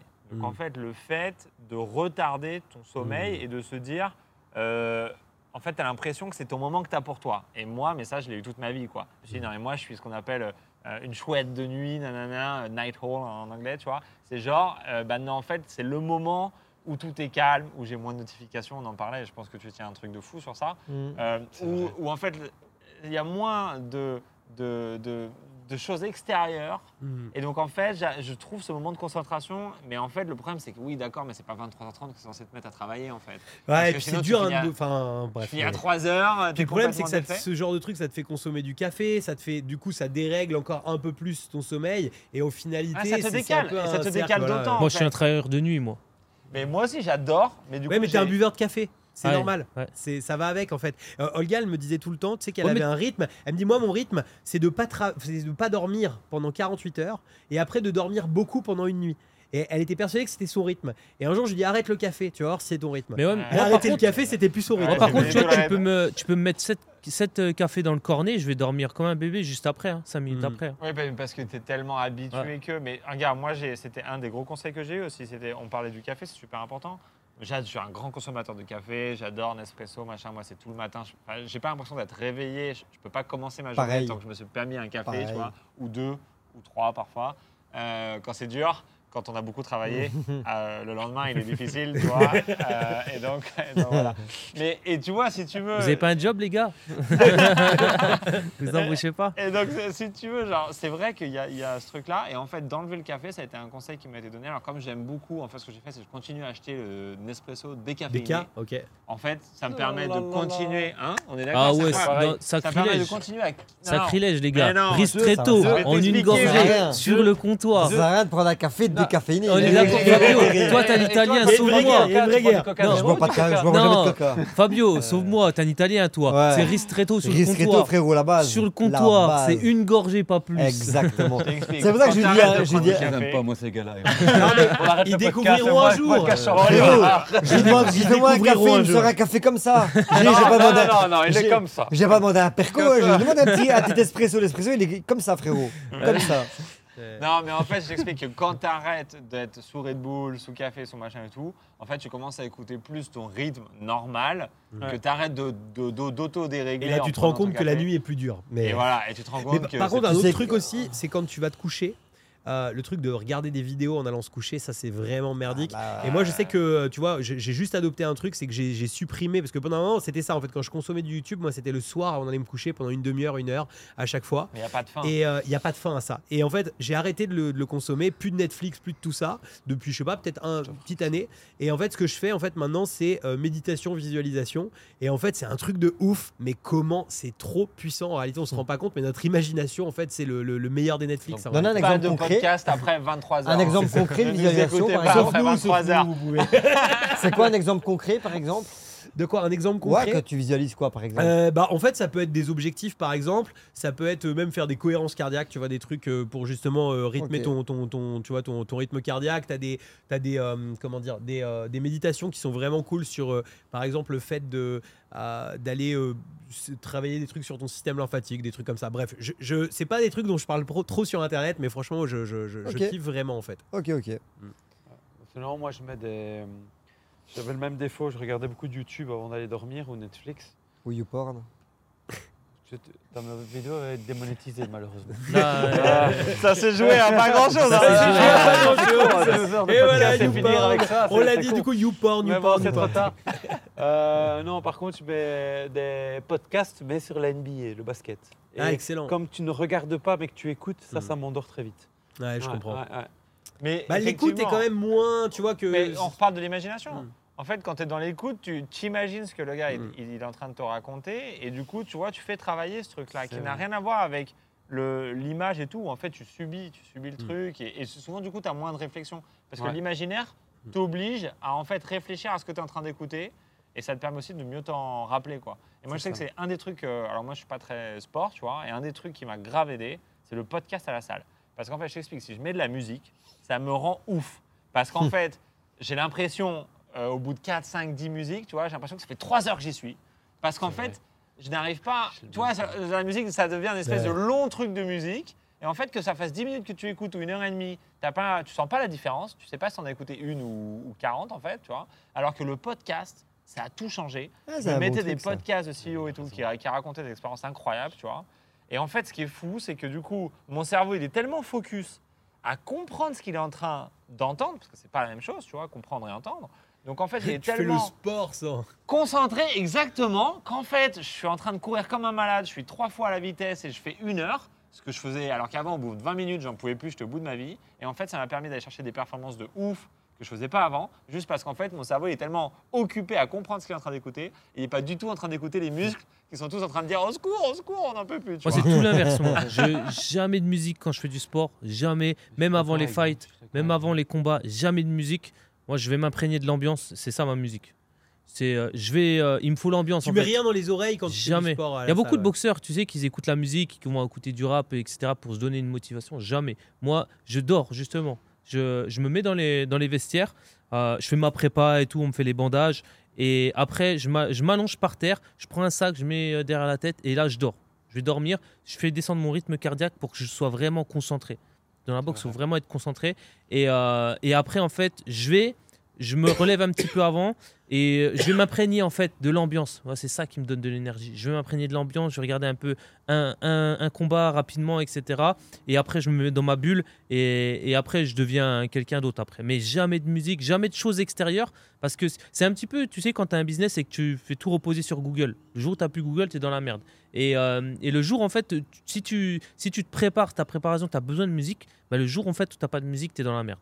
Et moi, je vis avec l'ambiance extérieure et c'est c'est comme ça que je suis performant. Jamais de bruit, jamais de choses comme ça. Et moi, justement, je, si s'il n'y a pas de douleur, en fait, si c'est pas dur, ça m'intéresse pas. Sur le tapis, si j'ai de la musique, je sais que ça va passer plus vite. si j'écoute un podcast. Et moi, c'est pas ce que je veux. Moi, il faut que ça, faut que je, tu sais, faut que je ressente la douleur. Vous l'avez pas vu à la salle, hein. c'est un malade. hein. Ah Moi j'étais une fois à la salle avec lui.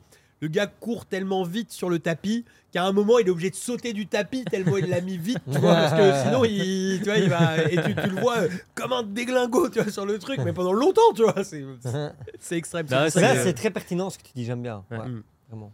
C'est si ta motivation, en fait, elle dépend d'un élément extérieur. Tu as un Mm. point de faiblesse. Ouais. La motivation, ça doit être intrinsèque, ça doit venir de l'intérieur. Et du coup, tes défis pour les mois à venir, tes plus gros défis dans le business? Euh, dans le business, moi, en fait, quand on me pose toujours cette question, j'ai une seule hit the world. Hit the world. J'ai envie de manger le monde, manger le monde, manger le monde. C'est vraiment ça qui me, qui me, qui me challenge et c'est ma vision. En fait, j'ai pas vraiment d'objectifs ou de, de choses euh, précises. Enfin, si, je sais ce que je fais dans mon business, je sais où je veux aller, je sais quel chiffre je dois faire à la fin du mois, quel chiffre je dois faire Mhm. à la fin de l'année. D'ailleurs, euh, il me faut le, le, le ClickFunnels, là, le, le trophée ClickFunnels, ça, c'est c'est en cours. Je sais exactement. Mais par contre, c'est euh, c'est quelque chose qui est rangé dans une boîte. Je l'ai- C'est bon, je sais ce que je dois faire. Hop, hop, hop, on passe à autre chose. Moi, ce que je veux, c'est manger le monde. Et Mhm. si on parle de, de choses un peu plus, euh, tu vois, un peu plus profondes, deux choses. Est-ce que tu sais pourquoi? Est-ce que- tu sais pourquoi tu as envie de manger le monde? Pour moi, Ouais, ouais, non, mais La raison- pourquoi ah, pour, La- pour la raison. Ton why. Ouais. la raison C'est quoi ton Tu why en fait? Qu'est-ce que tu veux euh, Ça, ça pas ça. Pourquoi Tout ça- bouffer le monde? Tout simplement pour moi, en fait, j'estime que on t'a mis sur terre, et on m'a donné des compétences. Et il y a des choses, en fait, tu le vois que tu es, que es fait pour ça ou que, que tu as une euh, compétence particulière supérieure à la moyenne. Mais si, en fait, tu n'es pas capable de le mettre en pratique, bah, en fait, fallait laisser ta place au départ, tu vois. Il y a d'autres personnes peut-être qui, euh, qui auraient aimé prendre ta place, etc. Et, euh, et en fait, tu n'as pas le luxe en fait de choisir. On t'a donné des compétences, on t'a donné des capacités. Ben, à la naissance, fallait laisser ta place à quelqu'un d'autre, tu vois. C'est dans le caractère aussi. hein. Moi, on me l'a déjà demandé aussi beaucoup. Pourquoi tu veux tout le temps être numéro un? Pourquoi tu veux tout écrire? C'est dans ta nature. Tu as Ouais. des gens qui sont plus calmes, tu as des gens qui sont plus Mhm. nerveux. Moi, ça vient de quelque part. hein. Ouais, moi je crois pas. Moi je crois que ça vient de quelque part aussi. Bien sûr. Moi, Toi. moi, moi, je, moi, je vais être. Certains, c'est prouvé. Bah, juste les gars, fait- on est quand même à la base, on est quand même 1 sur 800 millions. C'est-à-dire qu'on est déjà exceptionnel. C'est-à-dire qu'il y a un spermatozoïde, un spermatozoïde sur Ouais. 800 millions qui a fécondé pour nous faire. démonétisé, Tu vois. De quoi On va arrêter le podcast, on va, on va démonétiser tout court. euh, Non mais regarde, Ouais. c'est intéressant parce que moi je pense qu'en fait c'est une question qui est pour ça que je parlais de questions un peu profondes parce qu'en fait je pense qu'on est beaucoup à pas savoir pourquoi. Qui veut pas dire qu'il n'y a pas de raison au fond. Ça veut juste dire qu'on ne sait pas pourquoi. Et moi je suis pas sûr de complètement savoir pourquoi non plus, tu vois. Mais c'est une question que je me suis posée plusieurs fois en me disant c'est quoi qui a fait que ben euh, je finissais à minuit tous les jours, je me levais à 9h. C'est quoi qui a fait que quand j'étais aux études, ben, à 6h du matin, je me levais pour aller, je finissais à 2h30 et j'étais le dernier à sortir de la classe, j'étais le premier arrivé. Parce que je voulais, je voulais que ça marche, j'avais un truc à me prouver. En fait, je pense que ça vient d'une espèce de, pas, une espèce de douleur, une espèce de souffrance qu'on a eue. Ça vient forcément de quelque chose, tu vois, qui fait que on a envie de se prouver à nous-mêmes Ouais. et aussi souvent aux autres que on vaut quelque chose, qu'on est, tu vois, qu'on est capable de faire. Et ça vient de forcément de quelque part. Et je pense qu'on ne sait pas forcément. Je, je sais pas. Moi, je, je t'aurais dit oui, mais par exemple, euh, allez, moi, je suis numéro un en e-commerce depuis 7 ans, mais encore deux ans, personne ne me connaissait. Je n'avais pas ce besoin de dire, c'est tout Mais ça ne veut pas dire le besoin de se montrer. Non, t'avais hein. le besoin Ouais. d'être numéro 1, mais pas forcément de te montrer. Ouais, mais à partir du moment où personne ne le sait, c'est pas, c'est Mm. pas gratifiant. Ouais. Donc, tu- mais pendant 5 ans, c'est tout le monde, tout le monde a dit. Gab et Mac, quand ils ont débarqué, on a tous halluciné Mais avec c'est notre peut-être- trophée ClickFunnels. C'est peut-être pour ça qu'aujourd'hui, tu veux que les gens te connaissent. Non, pas vraiment. Parce que moi, par exemple, regarde cette semaine, toi, tu es sorti tout le temps, rencontrer des gens. Tu m'as dit, Gab, tu viens, tu viens. Je m'en foutais. Moi, Mhm. en fait, je suis venu ici pourquoi? Parce que moi, j'adore Loïc, Mhm. j'adore Flavien, j'adore Kevin. Tu me- tu m'envoies. Flavio, pas trop. Non, mais non. Mais, si- mais par contre, il y a d'autres personnes. Il y a d'autres personnes que tu m'as dit, je vais les voir. Je t'ai fait, pff, je m'en fous. Mhm. Tu comprends ce que je veux dire? Euh, Par exemple, des podcasts, on m'en a demandé beaucoup. Au final, j'en ai fait deux avec Loïc, j'en ai fait un avec toi. Mhm. Tout le reste, j'en ai pas fait, j'en avais pas ce besoin d'en faire, euh, etc. Donc, je sais pas s'il y a vraiment. euh, parce que, par exemple, au- par exemple au- tu vas me dire au basket, j'ai 37 ans, je joue toujours 4-5 fois semaine, je joue toujours en compétition, mais je me vois pas arrêter la compète. Mais je sais pas que je souffre. Mais toi, tu es un compétiteur, Gabriel. tu Et en fait, tu vois, tu- En fait, ce qui veut dire, c'est que ce qui fait ce qu'on est aujourd'hui vient, quoi qu'il arrive, d'un élément, quelque chose qui est resté grave en nous dans le passé. Moi, je sais un petit peu euh, certains trucs qui fait ma, ma, ma personnalité d'aujourd'hui. Ça fait pas longtemps que je le sais, c'est parce que j'ai travaillé dessus. Ouais. C'est très très compliqué. Et parfois on a peur de se l'avouer à soi-même en fait. Il faut être très honnête avec. faut être très honnête, hein, c'est de l'introspection. Mais euh, Mais effectivement, ce qui fait notre personnalité d'aujourd'hui, à 99% vient d'une douleur dans le passé. La personnalité, oui. Ce qu'on Mais tu as des gens qui naissent ambitieux, comme tu as des gens qui naissent calmes, et tu as des gens qui naissent nerveux. Non, on est tous de la même manière, tu Non, le parce que viens. regarde, Je moi- pense qu'on n'est pas. Moi, je- moi- On enfin, après, euh, même après- manière, mais, mais, mais gens- ça arrive, ça arrive avec, euh, avec ce qui nous arrive euh, au fur et à mesure de notre vie. C'est l'éducation qui va faire ce qu'on est aujourd'hui. On est tous êtres humains, blanc, noir, jaune, ce que tu veux. C'est juste qu'après, c'est l'éducation et l'environnement dans lequel on va grandir Mm. qui va forger notre caractère d'aujourd'hui et ce qu'on est aujourd'hui. le seul Moi, but je suis- dans la vie, de toute façon, c'est quand tu nais, tu es le seul à pleurer et tout le monde sourit autour de toi. Et par contre, quand tu meurs, tu- tout le monde doit pleurer autour de toi, mais tu dois être le seul à sourire. Ça doit être Mhm. l'inverse, tu vois. Mhm. Et là, tu as réussi ta vie. C'est quand Là, même de t'as la réussi. monétisation, ça. Ouais. Ouais, ouais, ouais, c'est pas mal, c'est pas mal. Moi, je vais te raconter, euh, il je vais te raconter une histoire. Euh, je vais te raconter l'histoire de comment je suis parti avec mon associé, d'accord? C'était il y a 7 ans. Euh, et donc, je suis avec ce gars-là euh, que je rencontre. C'est très dur. Avec qui tu t'associes? Avec qui tu pars pour une boîte? Et nous, on- bah, tu vois, je savais pas que ça allait être une aventure de 7 ans. 7 ans, euh, c'est- il y a certains mariages, ils font moins, tu vois ce que je veux dire Donc, Beaucoup même. euh, ouais, donc 7 ans, c'est- énorme. Et aujourd'hui, euh, tu vois, on est encore meilleurs amis et tout. Et je pense que c'est une amitié pour, euh, pour toute la, la vie. Mais ce que je veux dire, c'est que quand tu choisis ce gars-là avec qui tu vas euh, monter un business, avec qui tu vas avancer, c'est une décision qui est énorme. Euh, et du coup, je me rappelle, je suis avec un gars qui connaît pas euh, spécialement le monde des startups, de machin, tu vois, qui a jamais machin et tout. Euh, il, voilà, il a fait des études un peu euh, comme ci, comme ça et tout. Mais il y a un truc. Il avait cette faim, cette faim que je pense qu'on a tous ici, tu vois. C'est ce Ouais. notre point commun un peu hein, autour de la table. Euh, et tu rencontres beaucoup de gens ici à Dubaï qui ont, qui ont ce même truc Ouais. c'est cette faim de tout défoncer. Et alors, cette faim aussi de prouver aux autres, de prouver à soi-même, de, tu vois, tu disais la faim de manger le monde, quoi. Et je pense qu'il y a un vrai, il y a un vrai mot fort sur ça. Et en fait, j'ai vu en lui cette espèce de revanche à prendre sur la vie, mais qui était tellement fort. Je me suis dit, toi et moi, ça va le faire, on va y aller. Mhm. Et effectivement, on est parti avec rien, nous on est parti. Donc moi, dis-toi, j'avais 2000 balles, hein, j'ai 2000 euros. Et lui, euh, il avait euh, zéro. Et donc, c'est ses parents qui lui ont prêté, euh, tu vois, les 2000 qu'il a fait un prêt pour partir et tout. Ensuite, l'histoire, c'est on aura levé euh, à 500 000 euros, plus d'un demi-million d'euros pour lancer le truc. Et ensuite, on a trouvé un peu plus d'un million cinq, puisqu'en en gros, le, le- le projet, avant qu'on puisse vraiment le vendre, euh, nous, on faisait de la deep tech, donc il y a eu beaucoup euh, de, de- de- de recherche et développement. T'en dis trop pour le prochain podcast. là. Exactement, voilà, mais je suis en train de donner toutes les cartes. Et donc voilà, on a, dé- on a dépensé énormément de ça dire en recherche et développement. Et donc en gros, c'est un projet qui a coûté entre 1 million et 1 million 5 avant même de pouvoir le vendre. Donc c'est un pari euh, difficile, tu vois. Et on est parti avec rien. Ouais. Mais surtout, je suis pas parti avec rien. Je suis parti avec un gars qui avait cette faim Grave. mais de fou. Et en fait, bien sûr, à l'époque, on ne savait pas pourquoi. Et tu parles de, tu parles de, il y a un truc, mais bien sûr, on a eu des souffrances. C'est que lui, la façon dans laquelle il s'exprimait, il parlait, eh ben, voilà, il y a eu des moqueries, euh, il y a eu des choses. Moi, quand j'étais jeune, je bégayais. D'accord? Donc là, aujourd'hui, ça se, ça se voit plus trop, tu vois. Un peu quand même. Si tu me fais un peu boire, ça va revenir, tu vois. Mais, euh, mais en gros, voilà, C'est ça, charmant. ça ne s'entend plus trop, tu vois. Ben, c'est charmant, mais oui, mais quand tu Quand t'es 12 petit, ans, t'en souffres. quand quoi. t'es- Ah Ouais, non, quand t'as souffres. 12 ans, quand t'es tu pas. as 12 t'es ans et que dans La le- société, elle est tellement faite où il faut que on soit tous exactement de la même manière. C'est abusé. T'as as, le nez un peu de travers, ça pose Et, déjà puis- un problème. quand et en plus, j'ai le nez de travers, donc tu vois, deux trucs. Et, et quand Ah, t'as non, merde, j'avais pas fait et gaffe. quand, et quand t'as 12 ans et que, genre, en fait, euh, les enfants, tu sais, ils ont, ils ont cette espèce d'honnêteté euh, qui fait mal, quoi, cette honnêteté difficile. Mhm. Et du coup, ben voilà, dès que t'es un peu différent, tu manges grave, sur, Clair. sur- tu vois, sur ces, sur ces années-là. Et ouais, je m'en rappelle de, de me sentir bête, de me sentir euh, différent, de me sentir euh, rejeté, etc. Et je pense que c'est quelque chose qui m'a pas quitté pendant assez longtemps. Et en Mhm. fait, je pense que c'est aussi quand tu deviens un adulte, tu finis par comprendre qu'en fait, bah oui, tu es un peu différent et c'est pas grave. Et, et- et tu vois, et tu fais la paix avec beaucoup de choses. Euh, mais voilà, mais je pense que tu parlais de ça et je pense que c'est c'est ces moments aussi de vie qui font Mhm. que. Parce que je pense que beaucoup de gens qui vont nous regarder ou qui vont écouter ou qui, qui peuvent trouver nos propos intéressants se disent Ok, ben, je comprends ce qu'ils me disent. Mais, mais qu'est-ce qui fait que moi, demain, j'ai envie de me lever, j'ai envie de manger le monde Mhm. Parce qu'en fait, c'est ça la question qu'on a tous ta vie. comment, ouais, comment tu te lances? Mais oui, mais ça, c'est le- ça, c'est la finalité. Mais comme on disait, on ne travaille pas forcément pour la finalité, parce qu'en fait, il faut de la rigueur. Il faut toujours se lever. Euh, et en fait, ça mais, rien euh, changer. Tu vois. Mais tu sais, moi, moi je pense même si ça n'a pas de pourquoi, tu peux vraiment y arriver. C'est-à-dire qu'en fait, justement, quand je parlais de visualisation, je pense que c'est un vrai truc, tu vois, qui marche vraiment. C'est-à-dire qu'aujourd'hui, ne- 80% de nos actions, 80% de ce qui nous arrive dans la vie, pour moi, c'est dû à notre subconscient. C'est-à-dire que rien qu'un truc tout bête, on dort, euh, quand on est en train de dormir, bah, en fait, on meurt pas parce qu'il y a notre subconscient, il fait battre notre cœur, il nous fait respirer, etc. Et en fait, on est tous blindés de nos, nos- nos croyances limitantes, de, des croyances qui, qui, qui- qui font tout ce qu'on a eu dans notre vie.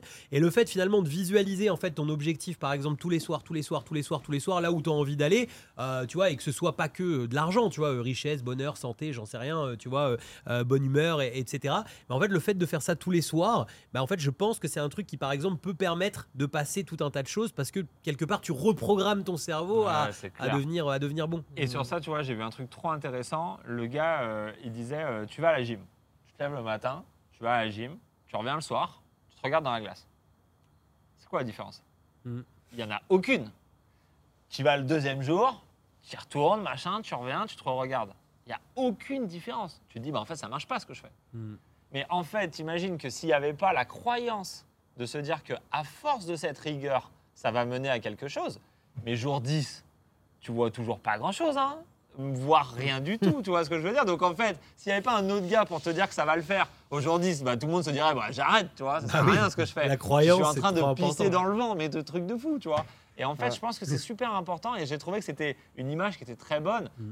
A- a- avec ça, Un bon truc pour aller à la salle, dis-moi, c'est de. j'en ai besoin. En fait, bah ouais, non mais parce que tu sais, en fait souvent on voit aller à la salle et tu sais, tu penses aller à la salle, tu sais, Ouais. donc euh, tu vois toute ton heure, ton truc difficile.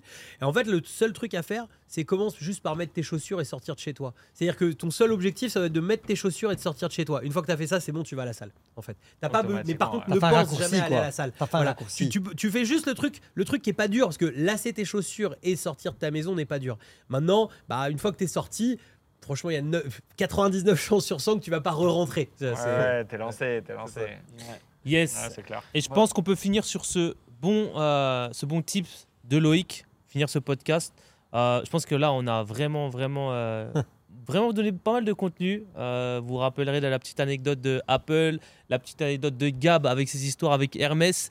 Euh, si Louis Vuitton nous regarde, ben, on va- oubliez pas euh, notre ami Gab, envoyez-lui un petit Ouais, message. Hermès, j'attends le mail euh, pour les prochains. Et Hermès aussi. Fla- Fabio, merci d'être venu aussi dans Avec le podcast. plaisir, J'ai fait le déplacement de la Belgique exprès pour toi. En Je plus, suis là, je repars en demain. plus. Donc Voilà. euh, merci à toi Loïc, on te retrouve dans le prochain podcast avec grand plaisir. plaisir. Mettez, mettez-nous une petite note là sur nos, sur nos intervenants qui ont eu du mordant ce note. soir.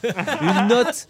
Euh, voilà, une note sur 10 pour, euh, pour Flavien, une note sur 10 pour Gab et une note sur 10 pour euh, Flavio. Et celui qui euh, aura la meilleure note bah, sera euh, Réinvité. dans- réinvité dans le, Ah dans le c'est podcast. Voilà, on va faire Ah, ça. si on savait. On va faire ça. les gars. Merci à toi, en tout Ouais, cas. merci en tout cas. En tout cas, si t'as regardé jusqu'au bout, t'as tout mon respect. Et surtout, Et- et- banane. oui, c'est engagé. Si t'as T'as regardé jusqu'au bout, marque banane. Dans c'est commande banane, et là, évidemment. on saura commande que t'es un banane, vrai, on- tu vois. On saura que t'es ça un le bon. truc. Merci à tous et on se retrouve très bientôt. À Ciao, ciao. très bientôt. Ciao.